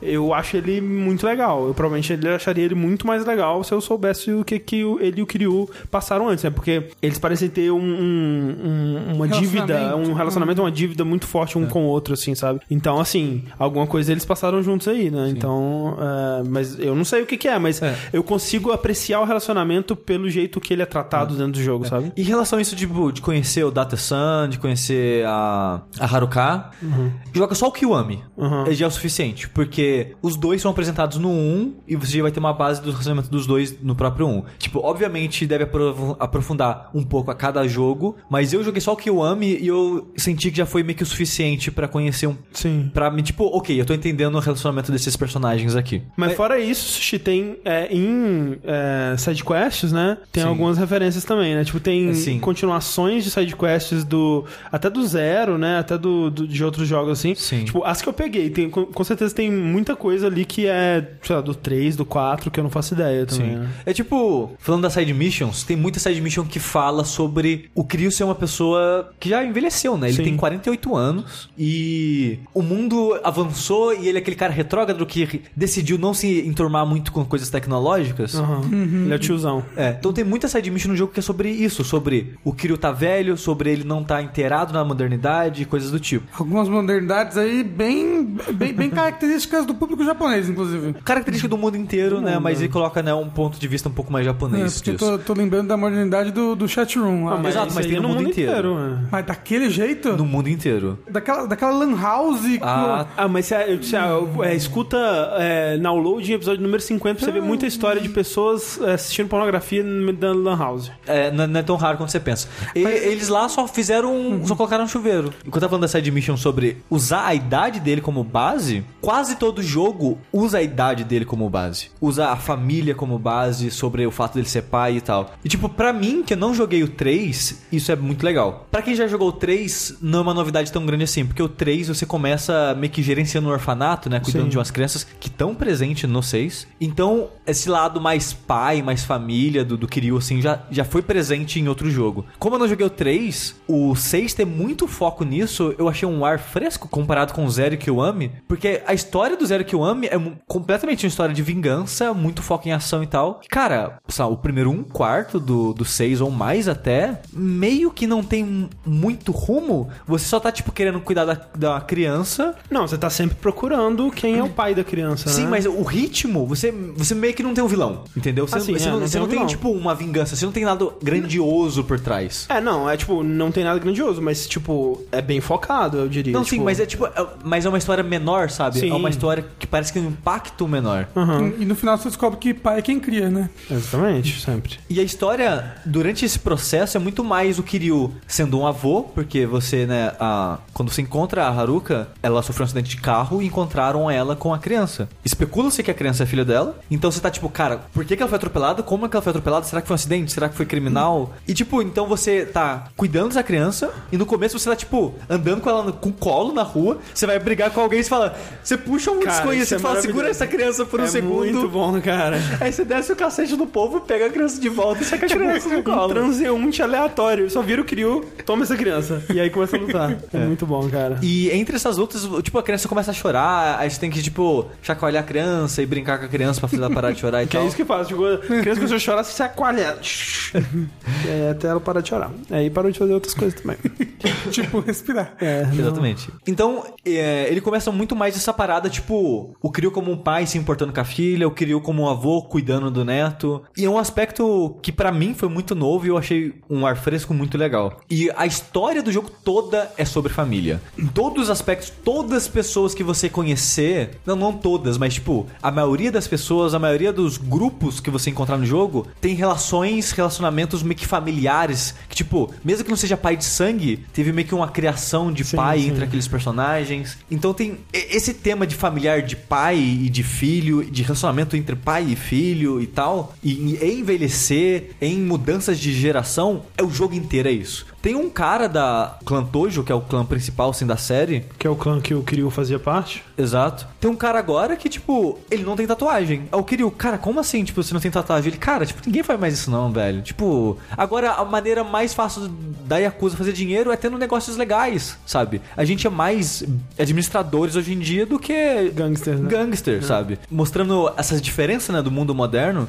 É, e tem assim, tem. é, eu concordo que o foco principal da história do jogo é sobre família, mas ele fala muito também sobre o Japão é, moderno, assim, tipo, tanto nessa, nessa coisa da- da- de como é Yakuza atualmente lá, como que é, o Japão, ele, a sociedade japonesa está lidando com tecnologia, modernidade e tudo mais, mas eu acho que principalmente é um dos pontos mais fortes que ele toca e eu tô muito curioso pra saber como que ele vai concluir essa história, qual que vai ser a mensagem final dele, porque tem alguns pontos que ele parece meio preocupante, assim, mas eu, eu não sei se é a mensagem do jogo ou se ele tá só expondo um ponto de vista de outra pessoa e aí o jogo vai mostrar que não, isso aqui tá errado e tal. É que ele fala muito sobre que, tipo, o Japão não é mais o Japão. O Japão é o Japão com chinês, com coreano. O, tem toda uma coisa que esse, o Kamurocho, o, o bairro que, né, você no Yakuza Zero tava no, no- na bolha econômica lá, tava sendo disputado pelas máfias pra ver quem construía, né, a, a, a Millennium Tower lá no, no, no lote vago da, da- do caralho lá. Agora, Kamurocho foi quase totalmente comprada pelos coreanos, sabe? Tipo, E chineses. é, que chegaram lá e, tipo, tomaram todos os negócios dos japoneses e tal. Tem muito uma discussão de, tipo, esse é o nosso país, esse é o nosso Japão, sabe? A gente. Tá certo a gente perder esse espaço pra essas pessoas que vieram de fora e tal. Porque japonês sempre foi meio. Foi bem nacionalista, né? De modo É. geral. Tipo, Yakuza mesmo é uma organização que só aceita japonês. E, e, e tem muita coisa assim no Japão. Tipo, quando você muda pra lá, tipo, você, sei lá, um brasileiro muda pra lá, tem um pouco de preconceito, sabe?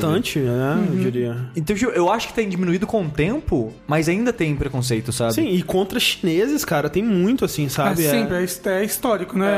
É. Eu não sei exatamente como que é com coreanos, mas eu sei que, tipo, com chineses tem uma coisa A pesada, é. assim. A rivalidade com chineses e coreanos, né? É. Eles estão... Mas é, então assim, é- é, em alguns pontos ele chega a soar meio xenófobo, assim, que tipo, let's make Japan great again, sabe? Ai, meu Deus. É, mas, mas aí é que tá, eu não sei se essa é a mensagem final que o jogo vai dar sobre isso. Não, eu não senti que foi, sabe? Ele, ele, ele, ele toca nesse sentido muito mais pra, tipo, encerrar e passar, tipo, vamos passar por cima disso, sabe? Vamos deixar esse Japão de outrora pra trás, sabe? É porque ele, porque, por exemplo, que nem tem o, uma boate que é, né, ela existe desde o primeiro, né, e que você é amigo, era amigo dos, dos donos e tal, e aí quando você vai nela nesse jogo, ela tá sendo administrada pela máfia coreana, né? Sim.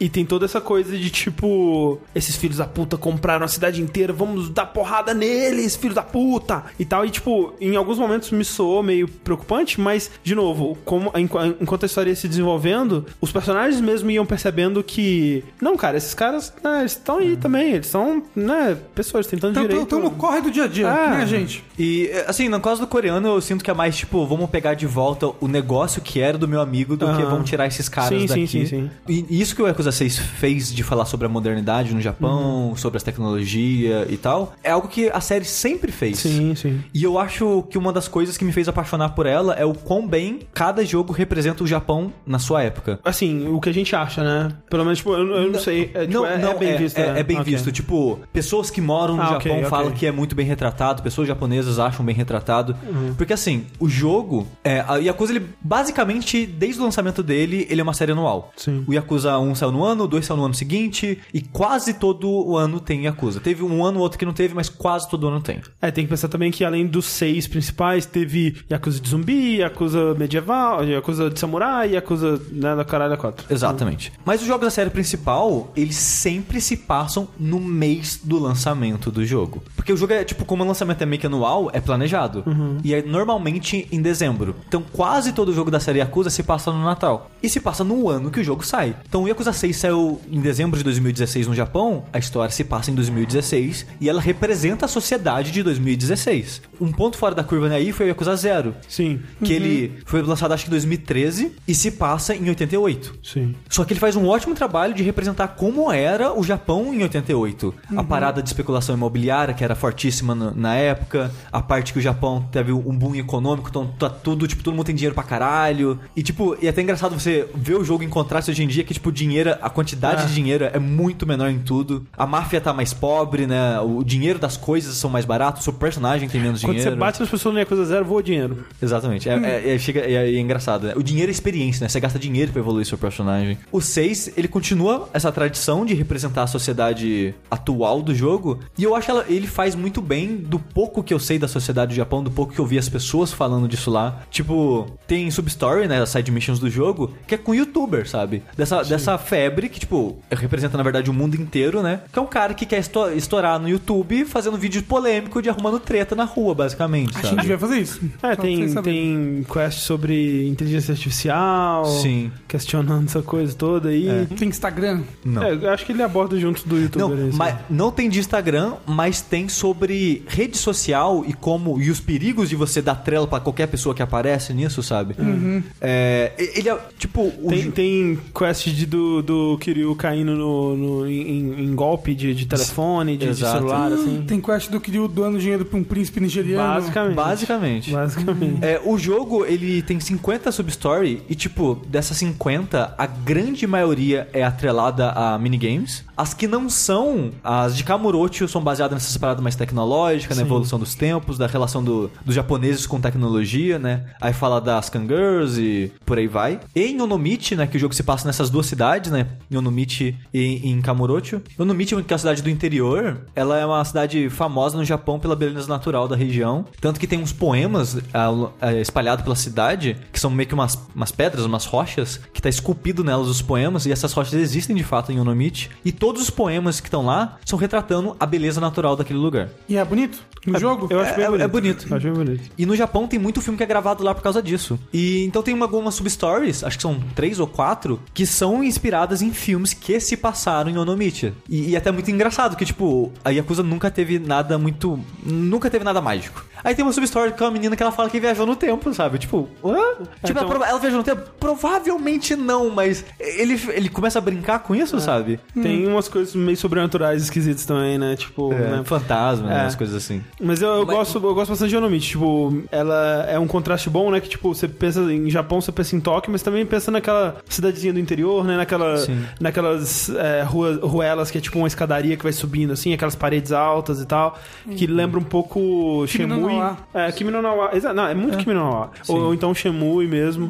É, então é, bem, le- bem É. legal, assim, o contraste. Tipo, É. você pega o melhor dos, dos dois lados do Sim. Japão. E, assim. e é legal ver o contraste também do pessoal de Onomichi. Sim. Quando eles vão pra Tóquio com você, pra Kamurocho, eles têm um choque, porque eles nunca saíram de Onomichi, É. ou pelo, pelo menos nunca foram pra Tóquio. Eles chegam em Tóquio e, caralho, o que, que tá acontecendo? Tanta gente e essas luzes e, E essas coisas. Eu acho muito legal a roupa que eles vestem, que é tipo o caipira tentando se vestir pra cidade grande, sabe? Tipo, Sim. o caipira indo no casamento, assim, aquela roupa mega brega que ele acha que ele tá abalando. Sim. É gente, quando sai de casa. É tipo isso. Então, é- ele, ele faz isso- um ótimo trabalho de passar como é a sociedade japonesa, tipo, até em detalhes, sabe? Tipo, acho que muitas pessoas já sabem disso. Kamurocho, no jogo, ela é baseada num bairro que existe em Tóquio, que é o Kabukicho. E é quase um pra um. O- os quarteirões, tipo, ah, o negócio da SEGA fica aqui em Kabukicho, fica aqui em Kamurocho. Ah, tem um boliche aqui, ou um teatro, ou um cinema no mundo real? Tem no jogo. Ah, tem um estacionamento no mundo real que ele é cercado de propaganda de de banda de K-pop no jogo também, sabe? Então, ele representa muito bem como é aquele bairro na vida real. E a mesma coisa em Onomichi. Eles representam muito bem como é aquele bairro e tal. Então, quando você tá andando pelo lugar, você basicamente tá andando por aquele lugar no Japão mesmo, sabe? Tipo, as lojas são quase, são quase as mesmas, os, os restaurantes. Mas eu gosto demais, cara, aquelas ruazinhas apertadas, velho, é muito. É, te transporta pra caralho pro lugar, velho. É muito, é muito legal, velho. É muito, Sim. tipo. É, pra mim, essa é a parte mais legal do Yakuza, sabe? E melhora, claro, com, à medida que os jogos vão ficando mais Detalhados. detalhados e, bonitos, né? É. E é. Nossa, a, a recriação do, do lugar, assim, é muito, muito É. foda. E agora você pode até, tipo, coisa boba, mas eu acho que acrescenta nisso. Tem a- no Japão é, é muito popular, acho que mais do que em outros países no mundo, essas máquinas de você comprar coisas com, Uhum. com moeda. Tipo, máquina de refrigerante, que a gente aqui só tem de refrigerante basicamente. Não. De comidas e salgados e tal. É. Mas lá, cara, é muito. É outro nível, essas máquinas. E os produtos que tem lá são produtos reais. A maioria são. A maioria não. Alguns dos produtos ali são produtos reais do Japão. Então, tipo, aquele café Boss que o Tom Lee Jones faz comercial, tem várias do- daquele café. É, tipo, marca de água, marca de refrigerante. Que nem o Sushi falou no vídeo que ele fez, que, tipo, muito da- da- das coisas do Yakuza são patrocínios, né? Então eles mostram coisas de, tipo, de tudo, assim. Tem a- uma academia, que é uma academia modernosa que tá popular no Japão, eles têm academia no jogo. Tem o, o campeão lá do- dos, dos dados lá, tipo, Sim. o cara tá no jogo, tipo... Lutadores de wrestling. É, tudo. é. então é, eles, eles tentam trazer muita coisa do mundo real pro, pro Yakuza. Sim, Então, e eu, eu acho isso muito, muito, muito foda. E, tipo, um, sonho da minha vida é ir lá, Uhum. sabe, em, em Kabukicho agora, e fazer essa comparação. Eu fiquei com muita inveja que o Heitor, do Overloader, falou que o Gus Lanzetta, Sim. ele foi lá, ele gravou vídeo lá, e ele pretende, né, fazer um... Exato, exato. Lançar essa comparação no, no YouTube depois. É... Agora, Sushi, é, o, o jogo mesmo, né? A, a história dele, a progressão dele e tal, assim, assim, eu gosto muito do, do combate, né? Especialmente comparando, contrastando, né? Depois eu fui jogar um pouquinho do zero, assim, dá pra ver o quanto que o combate evoluiu com o tempo. Ele é menos complexo, né? Ele tem menos nuances, assim, menos. Que nem o, o, o Yakuza Zero, ele tem a- os stances, né? Tal, Sim. pro combate. Mas é. Eu acho muito gostoso o quão pesado é, tipo, a física do combate e tal. Sim. Eu gosto bastante. Você prefere do zero, né? De modo geral, eu prefiro. O combate do 6 realmente ele tem um pouco mais de impacto nos golpes normais, digamos assim, porque agora se você chuta a perna do inimigo, ele cai, né? Tipo, É. tem reações físicas né, durante o combate. O Kiryu parece que ele tem um momento mais gostoso de, de controlar. E no, no Zero, por exemplo, ele parece meio que um boneco sem física nenhuma É. balançando pelo mundo. É tudo meio solto, assim. Mas o combate do 6, não só o combate, o 6 como um todo, ele é um protótipo. Uhum. E é muito triste ver isso, porque é o peso do jogo ter um ano de desenvolvimento. Ele não é um protótipo, né? Ele é, ele é o primeiro de uma engine nova. Isso. É, ele é, ele é o Assassin's Creed 1, sabe? Ele é, o, ele é o, o- o- a, a baunilha, né? Ele é o sorvete de baunilha. Isso. É, ele- exatamente, ele é a base do que os próximos jogos vão ser construídos em cima. Tipo, que nem eu falei, o próprio Assassin's Creed 1 é muito isso, né? O Watch Dogs 1 acabou sendo isso também.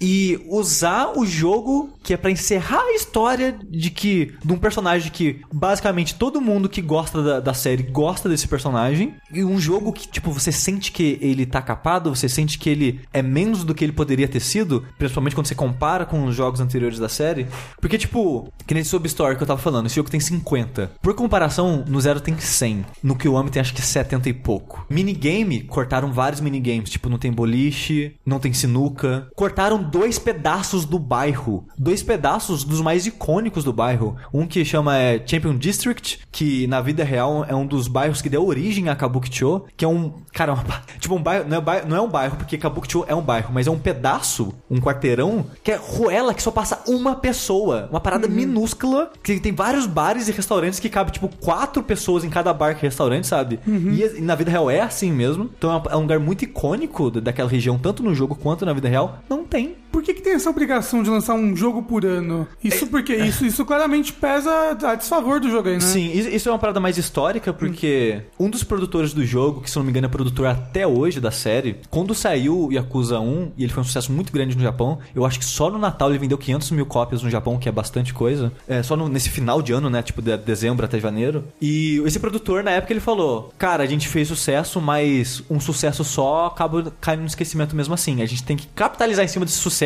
e montar em cima dele. Então, em um ano, a gente tem que lançar o Yakuza 2. Deu certo na época, porque o Yakuza 2 ele foi melhor, mais elogiado e até hoje é considerado um dos melhores da série.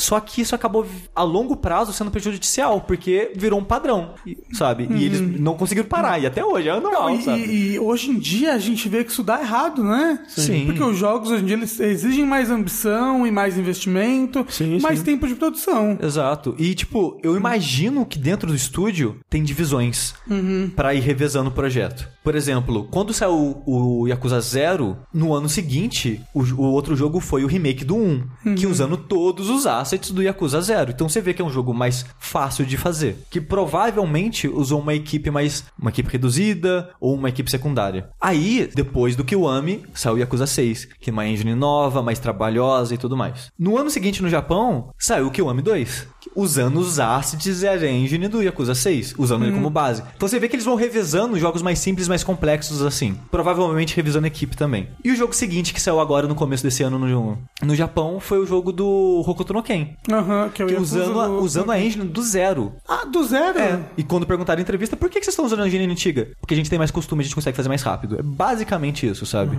É, e no final desse ano vai sair o próximo jogo, né? Que por enquanto chama Shin, Shin Hokuto Garakotoku. A gente não sabe como é que vai chamar no, no O ocidente. Yakuza novo. É, o- No- New Yakuza. Né? New Yakuza U. Isso. exatamente. Mas esse padrão, ele tá sendo prejudicial, sabe? Porque um dos poucos jogos da série que teve intervalo foi o 5. O 5 ele teve dois anos de desenvolvimento. Foi um ano que não teve nenhum jogo da série Yakuza. Foram dois anos de todo mundo focando só no 5. E olha só, as pessoas não esqueceram. Passou um ano sem Não, e o 5, tipo, três dos jogos mais elogiados da série, que eu tenho percebido, é o 2, o 5 e o 0. Aham. E os 5 falam que a história dele é muito boa e é o jogo com mais conteúdo de todos. Tipo, as pessoas falam que é tipo, é tipo 160 horas pra fazer tudo. Nossa. Todas as substories, todos os minigames, fazer tudo no jogo. E, e o 5 não era o jogo que era pra encerrar a saga do, do que O esqueci nome? 4 também, o 5 exato, também. É, é tipo É, Metal Gear. Mas aí o 6, ele sofreu muito por ele não ter tido esses dois anos que nem o 5 teve. Porque, tipo, o combate é mega simples. Ele é muito, muito, muito simples. Por mais que ele seja gostosinho, ele é muito repetitivo, porque ele não tem muita variedade, não tem muitos golpes. É, uma das coisas que faz o combate ser divertido pra mim são os hit moves, que são meio que os especiais do jogo. A quantidade de especial do, do 6 é tipo, lá, um terço dos outros. É muito, muito, muito, muito reduzida. E as situações que você consegue usar ela também foram reduzidas. Então você passa muito mais tempo do combate dando só os socos básicos mesmo. É, é foda que, tipo, ele tem muita coisa que você pode fazer, né? Com, especialmente porque agora ele tem.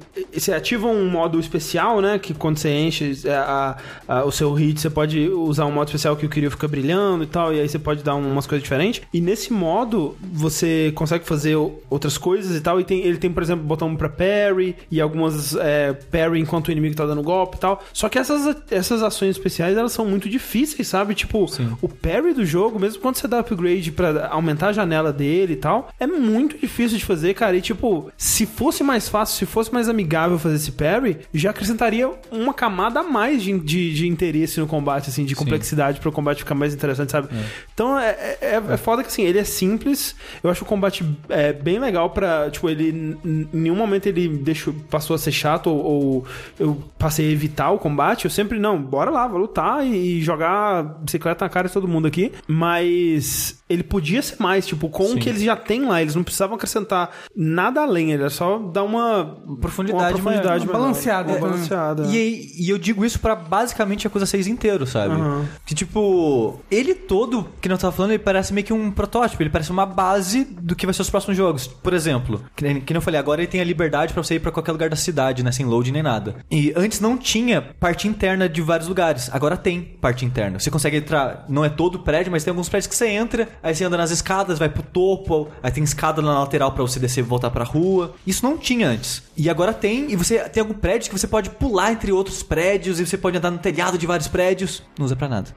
E tipo, você vê que é uma parada que eles desenvolveram, mas não conseguiram usar a tempo do jogo É, lançar, não- sabe? Não deu tempo de fazer conteúdo pra aquilo ali. Exatamente. É algo que eu consigo ver ser bem utilizado nos próximos jogos, mas por enquanto tá ali, mas não é muito bem usado, sabe? O combate, a, a redução de hit moves provavelmente é a animação dos novos, Ah, sim, sim. que eles reciclam algumas coisas, mas reciclam bem pouco. E como é uma nova geração, uma engine nova, tem mais trabalho, né, de fazer, e é mais dificuldade de animar e modelar e essas coisas todas. Então reduziu muito o hit move, o que pra mim diminui a diversão do combate de modo geral. Porque ver os hit moves é, é divertido de ver, é divertido de fazer, você mata os inimigos mais rápido usando eles e tal. Então, né, eu fiquei triste que tiraram isso. Os minigames simplificaram os que já existiam, o que eu achei bom, tipo de beisebol, eu não gostava tanto antes, agora eu acho divertido. O de dardo antes eu não gostava tanto, agora eu achei divertido. Infelizmente tiraram de boliche, tiraram de sinuca. O sinuca eu não acho ruim de ter tirado que eu não gostava. Tiraram quase todos os jogos de aposta do jogo, que tinham um milhão, tipo, cara, sem sacanagem, devia ter acho que uns, umas 20 maneiras de jogos de aposta diferentes no Zero no Q1. Mas tiraram porque tá errado isso.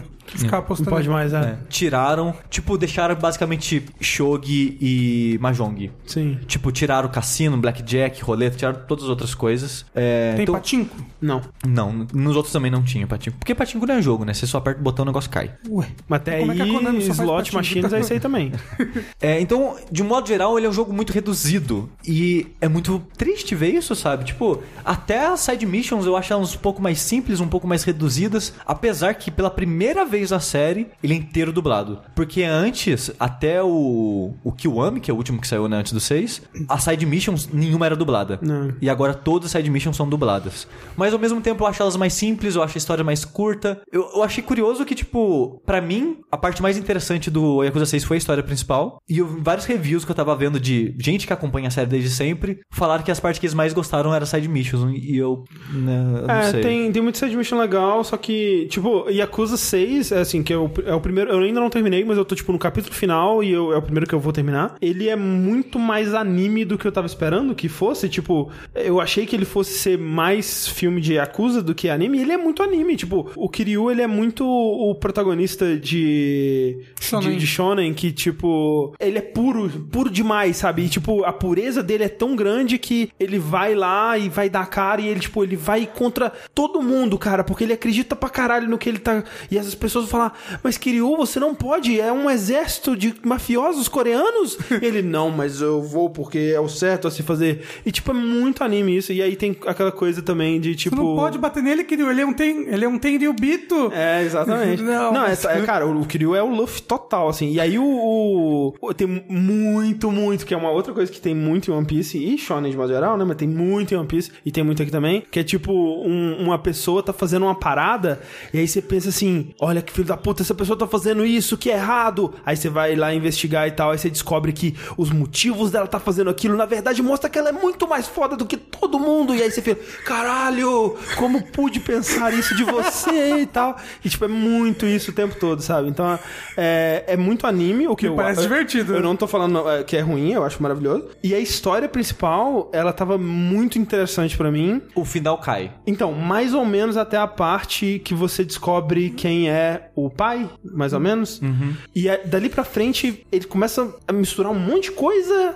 Fica uma Com uma bagunça. bagunça. É. E, tipo, é, é muita coisa. Tipo, em vez de. No começo ela tava super focada, por mais que fosse uma coisa simples, Uhum. tipo, depois ele vai crescendo pra um ponto É. que fica absurdo, assim, sabe? E isso eu não gosto, sabe? Eu acho que podia tirar uns quatro personagens ali da É. história, simplificar ela um pouco, porque ela tem pontos legais, ela tem bons pontos, É. só que eles colocam. Tem muita barriga. Sim. Eles colocaram muita injeção de linguiça ali. Eles, tipo, toda a máfia coreana, tira. Não, é. Tira, pode tirar. Exato. N- não vai muito pra lugar nenhum o papel deles na história Eu vou principal. dizer que pra mim o ápice do jogo é uma cena onde eles estão arremessando bebê. É uma excelente cutscene É. essa.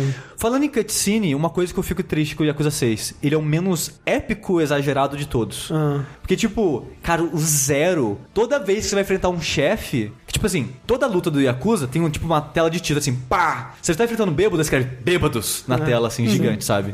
É, quando você vai enfrentar o chefe, aparece, tipo, o nome dele, a família dele, o ranking dele na família, os negócios assim. No Yakuza, no, no Zero, todo chefe é, um- é, tipo uma parada de impacto, sabe? Tipo, você vai enfrentar o chefe, é os dois dando um cabeçado na no outro e ficar em câmera lenta, um batendo na testa na testa do outro. Aí, pá, aparece o nome do cara que você vai enfrentar. Todo chefe tem uma parada meio épica, assim, pra, tipo, a introdução da luta. Cara, o 6 faz isso lá duas vezes e é meio broxa quando faz, sabe?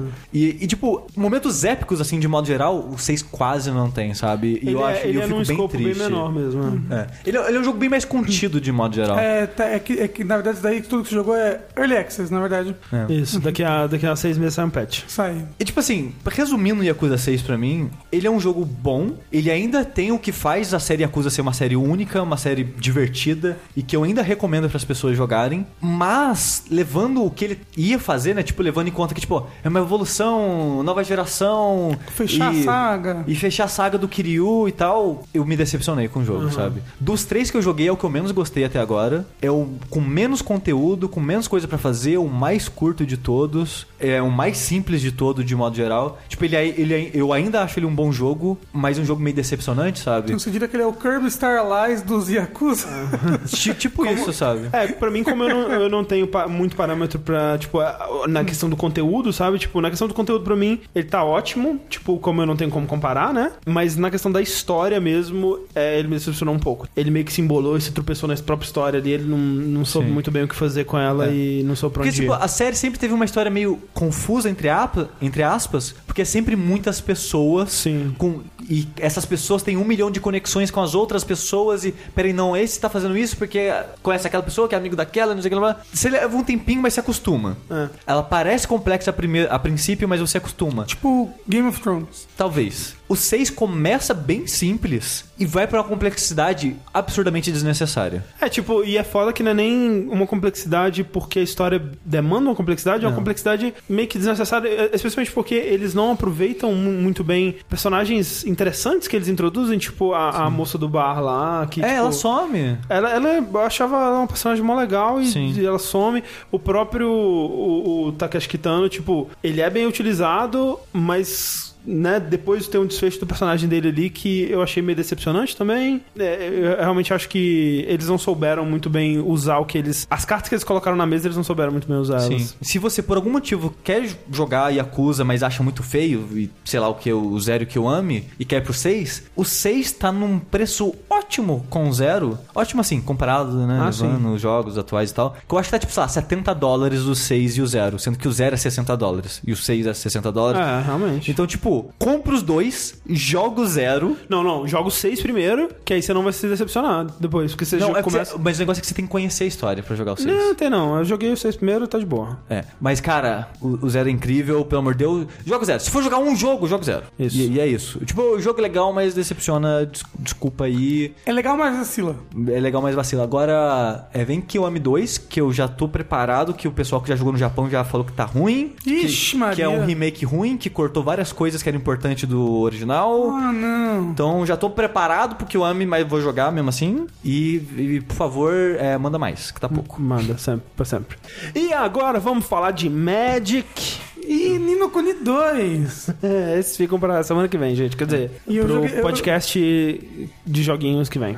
Agora, pra encerrar, correndo aqui os lançamentos da próxima semana. Próxima semana. Se tudo der certo, esse Dash vai sair no sábado, então na próxima semana ainda. Começando a semana, Extinction sai dia 10 de abril pra PC, PS4 e Sony. Pra quem não sabe, Extinction é o novo jogo da Iron Galaxy. Ah, sim. O estúdio ah, do. Dave Ok, Lang. sei que jogo é. É um estúdio que faz basicamente ports e coisas do tipo. E, e Dive Kick. E Dive Kick. E agora faz as novas temporadas do. Killer Instinct, mas já acabou. Exatamente. Ah. Acabou? Acho que acabou. Ok. Acho que acabou na terceira. Outro jogo que vai sair semana que vem, dia 10 de abril também, é o Oh Boy. Olha Oh, só, boy. pro Switch, certo? Pra Consoles. PS4 Ah. e Sony. Ah, é? Não vai ser pro Switch ainda? É, Ou já já- saiu? Já saiu pro Switch. Ah, olha Ah, é só. verdade. Loucura. Teve até a polêmica da. Cara, Ah, é. polêmica de ícone. A gente tem que colocar essa porra no próximo vértice. Tem que falar disso, cara. O Que o ícone era feio? É. Não, o pessoal, O pessoal do reclama Switch, muito. cara. o pessoal Não, os caras Trataram com o ícone de vários jogos já. Snake É. Pass, velho. Virou ídolo. É. Era feio do Snake Pass, hein? Sabe que qual que é feio? Sonic. Não, o Sonic é- não é tão bonito, mas é. Mas é. Não é tão bonito. Outro port da semana que vem é Hellblade. Olha aí, é É, verdade, vai sair pro 11 de abril Sony, pra né? Sony, exatamente. É, É, se bom, você não bom. jogou, joga, é um bom jogo. Por favor. E fechando aqui os lançamentos que eu separei, Dead in Vinland, dia 12 de abril pra PC. Eu não conhecia esse jogo, eu descobri olhando os lançamentos pra semana que vem. Esse Dead in Vinland é um jogo que não sei se vai ser bom, mas ele é curioso, que ele é meio que um gerência, ele é um gerenciamento de uma vila tentando sobreviver a um ambiente hostil. Tipo o Gods Will Be Watching, que tipo, você é uma família de vikings que tava viajando de barco, aí deu uma tempestade, o barco caiu numa ilha que desolada, vocês não sabem nada de nada, e o jogo é basicamente você gerenciando, fazendo, conseguindo fazer essa família sobreviver, tipo, como conseguir comida? Ah, vai alimentar quem? Ah, tem madeira. Essa madeira você vai fazer o quê? Vai construir algo ou você vai aquecer? Uma parada meio que uma, um gerenciamento de sobrevivência ali da família. Entendi. O jogo é meio que um visual novel, porque tipo, ele não tem modelos 3D, né? Tudo 2D chapadão. Parece curioso, parece interessante, vai sair né, dia 12 da semana que vem. Mas é isso, esses foram os lançamentos. Espero que você jogue todos esses jogos. A gente volta semana que vem para um vértice de notícias. O Sushi vai morrer editando 3 horas de podcast. Sim. E enquanto ele está vivo, eu sou o André Campos. Eu sou o Duarte Chi. Eu sou o Rafael Kina. E até a próxima. Falou!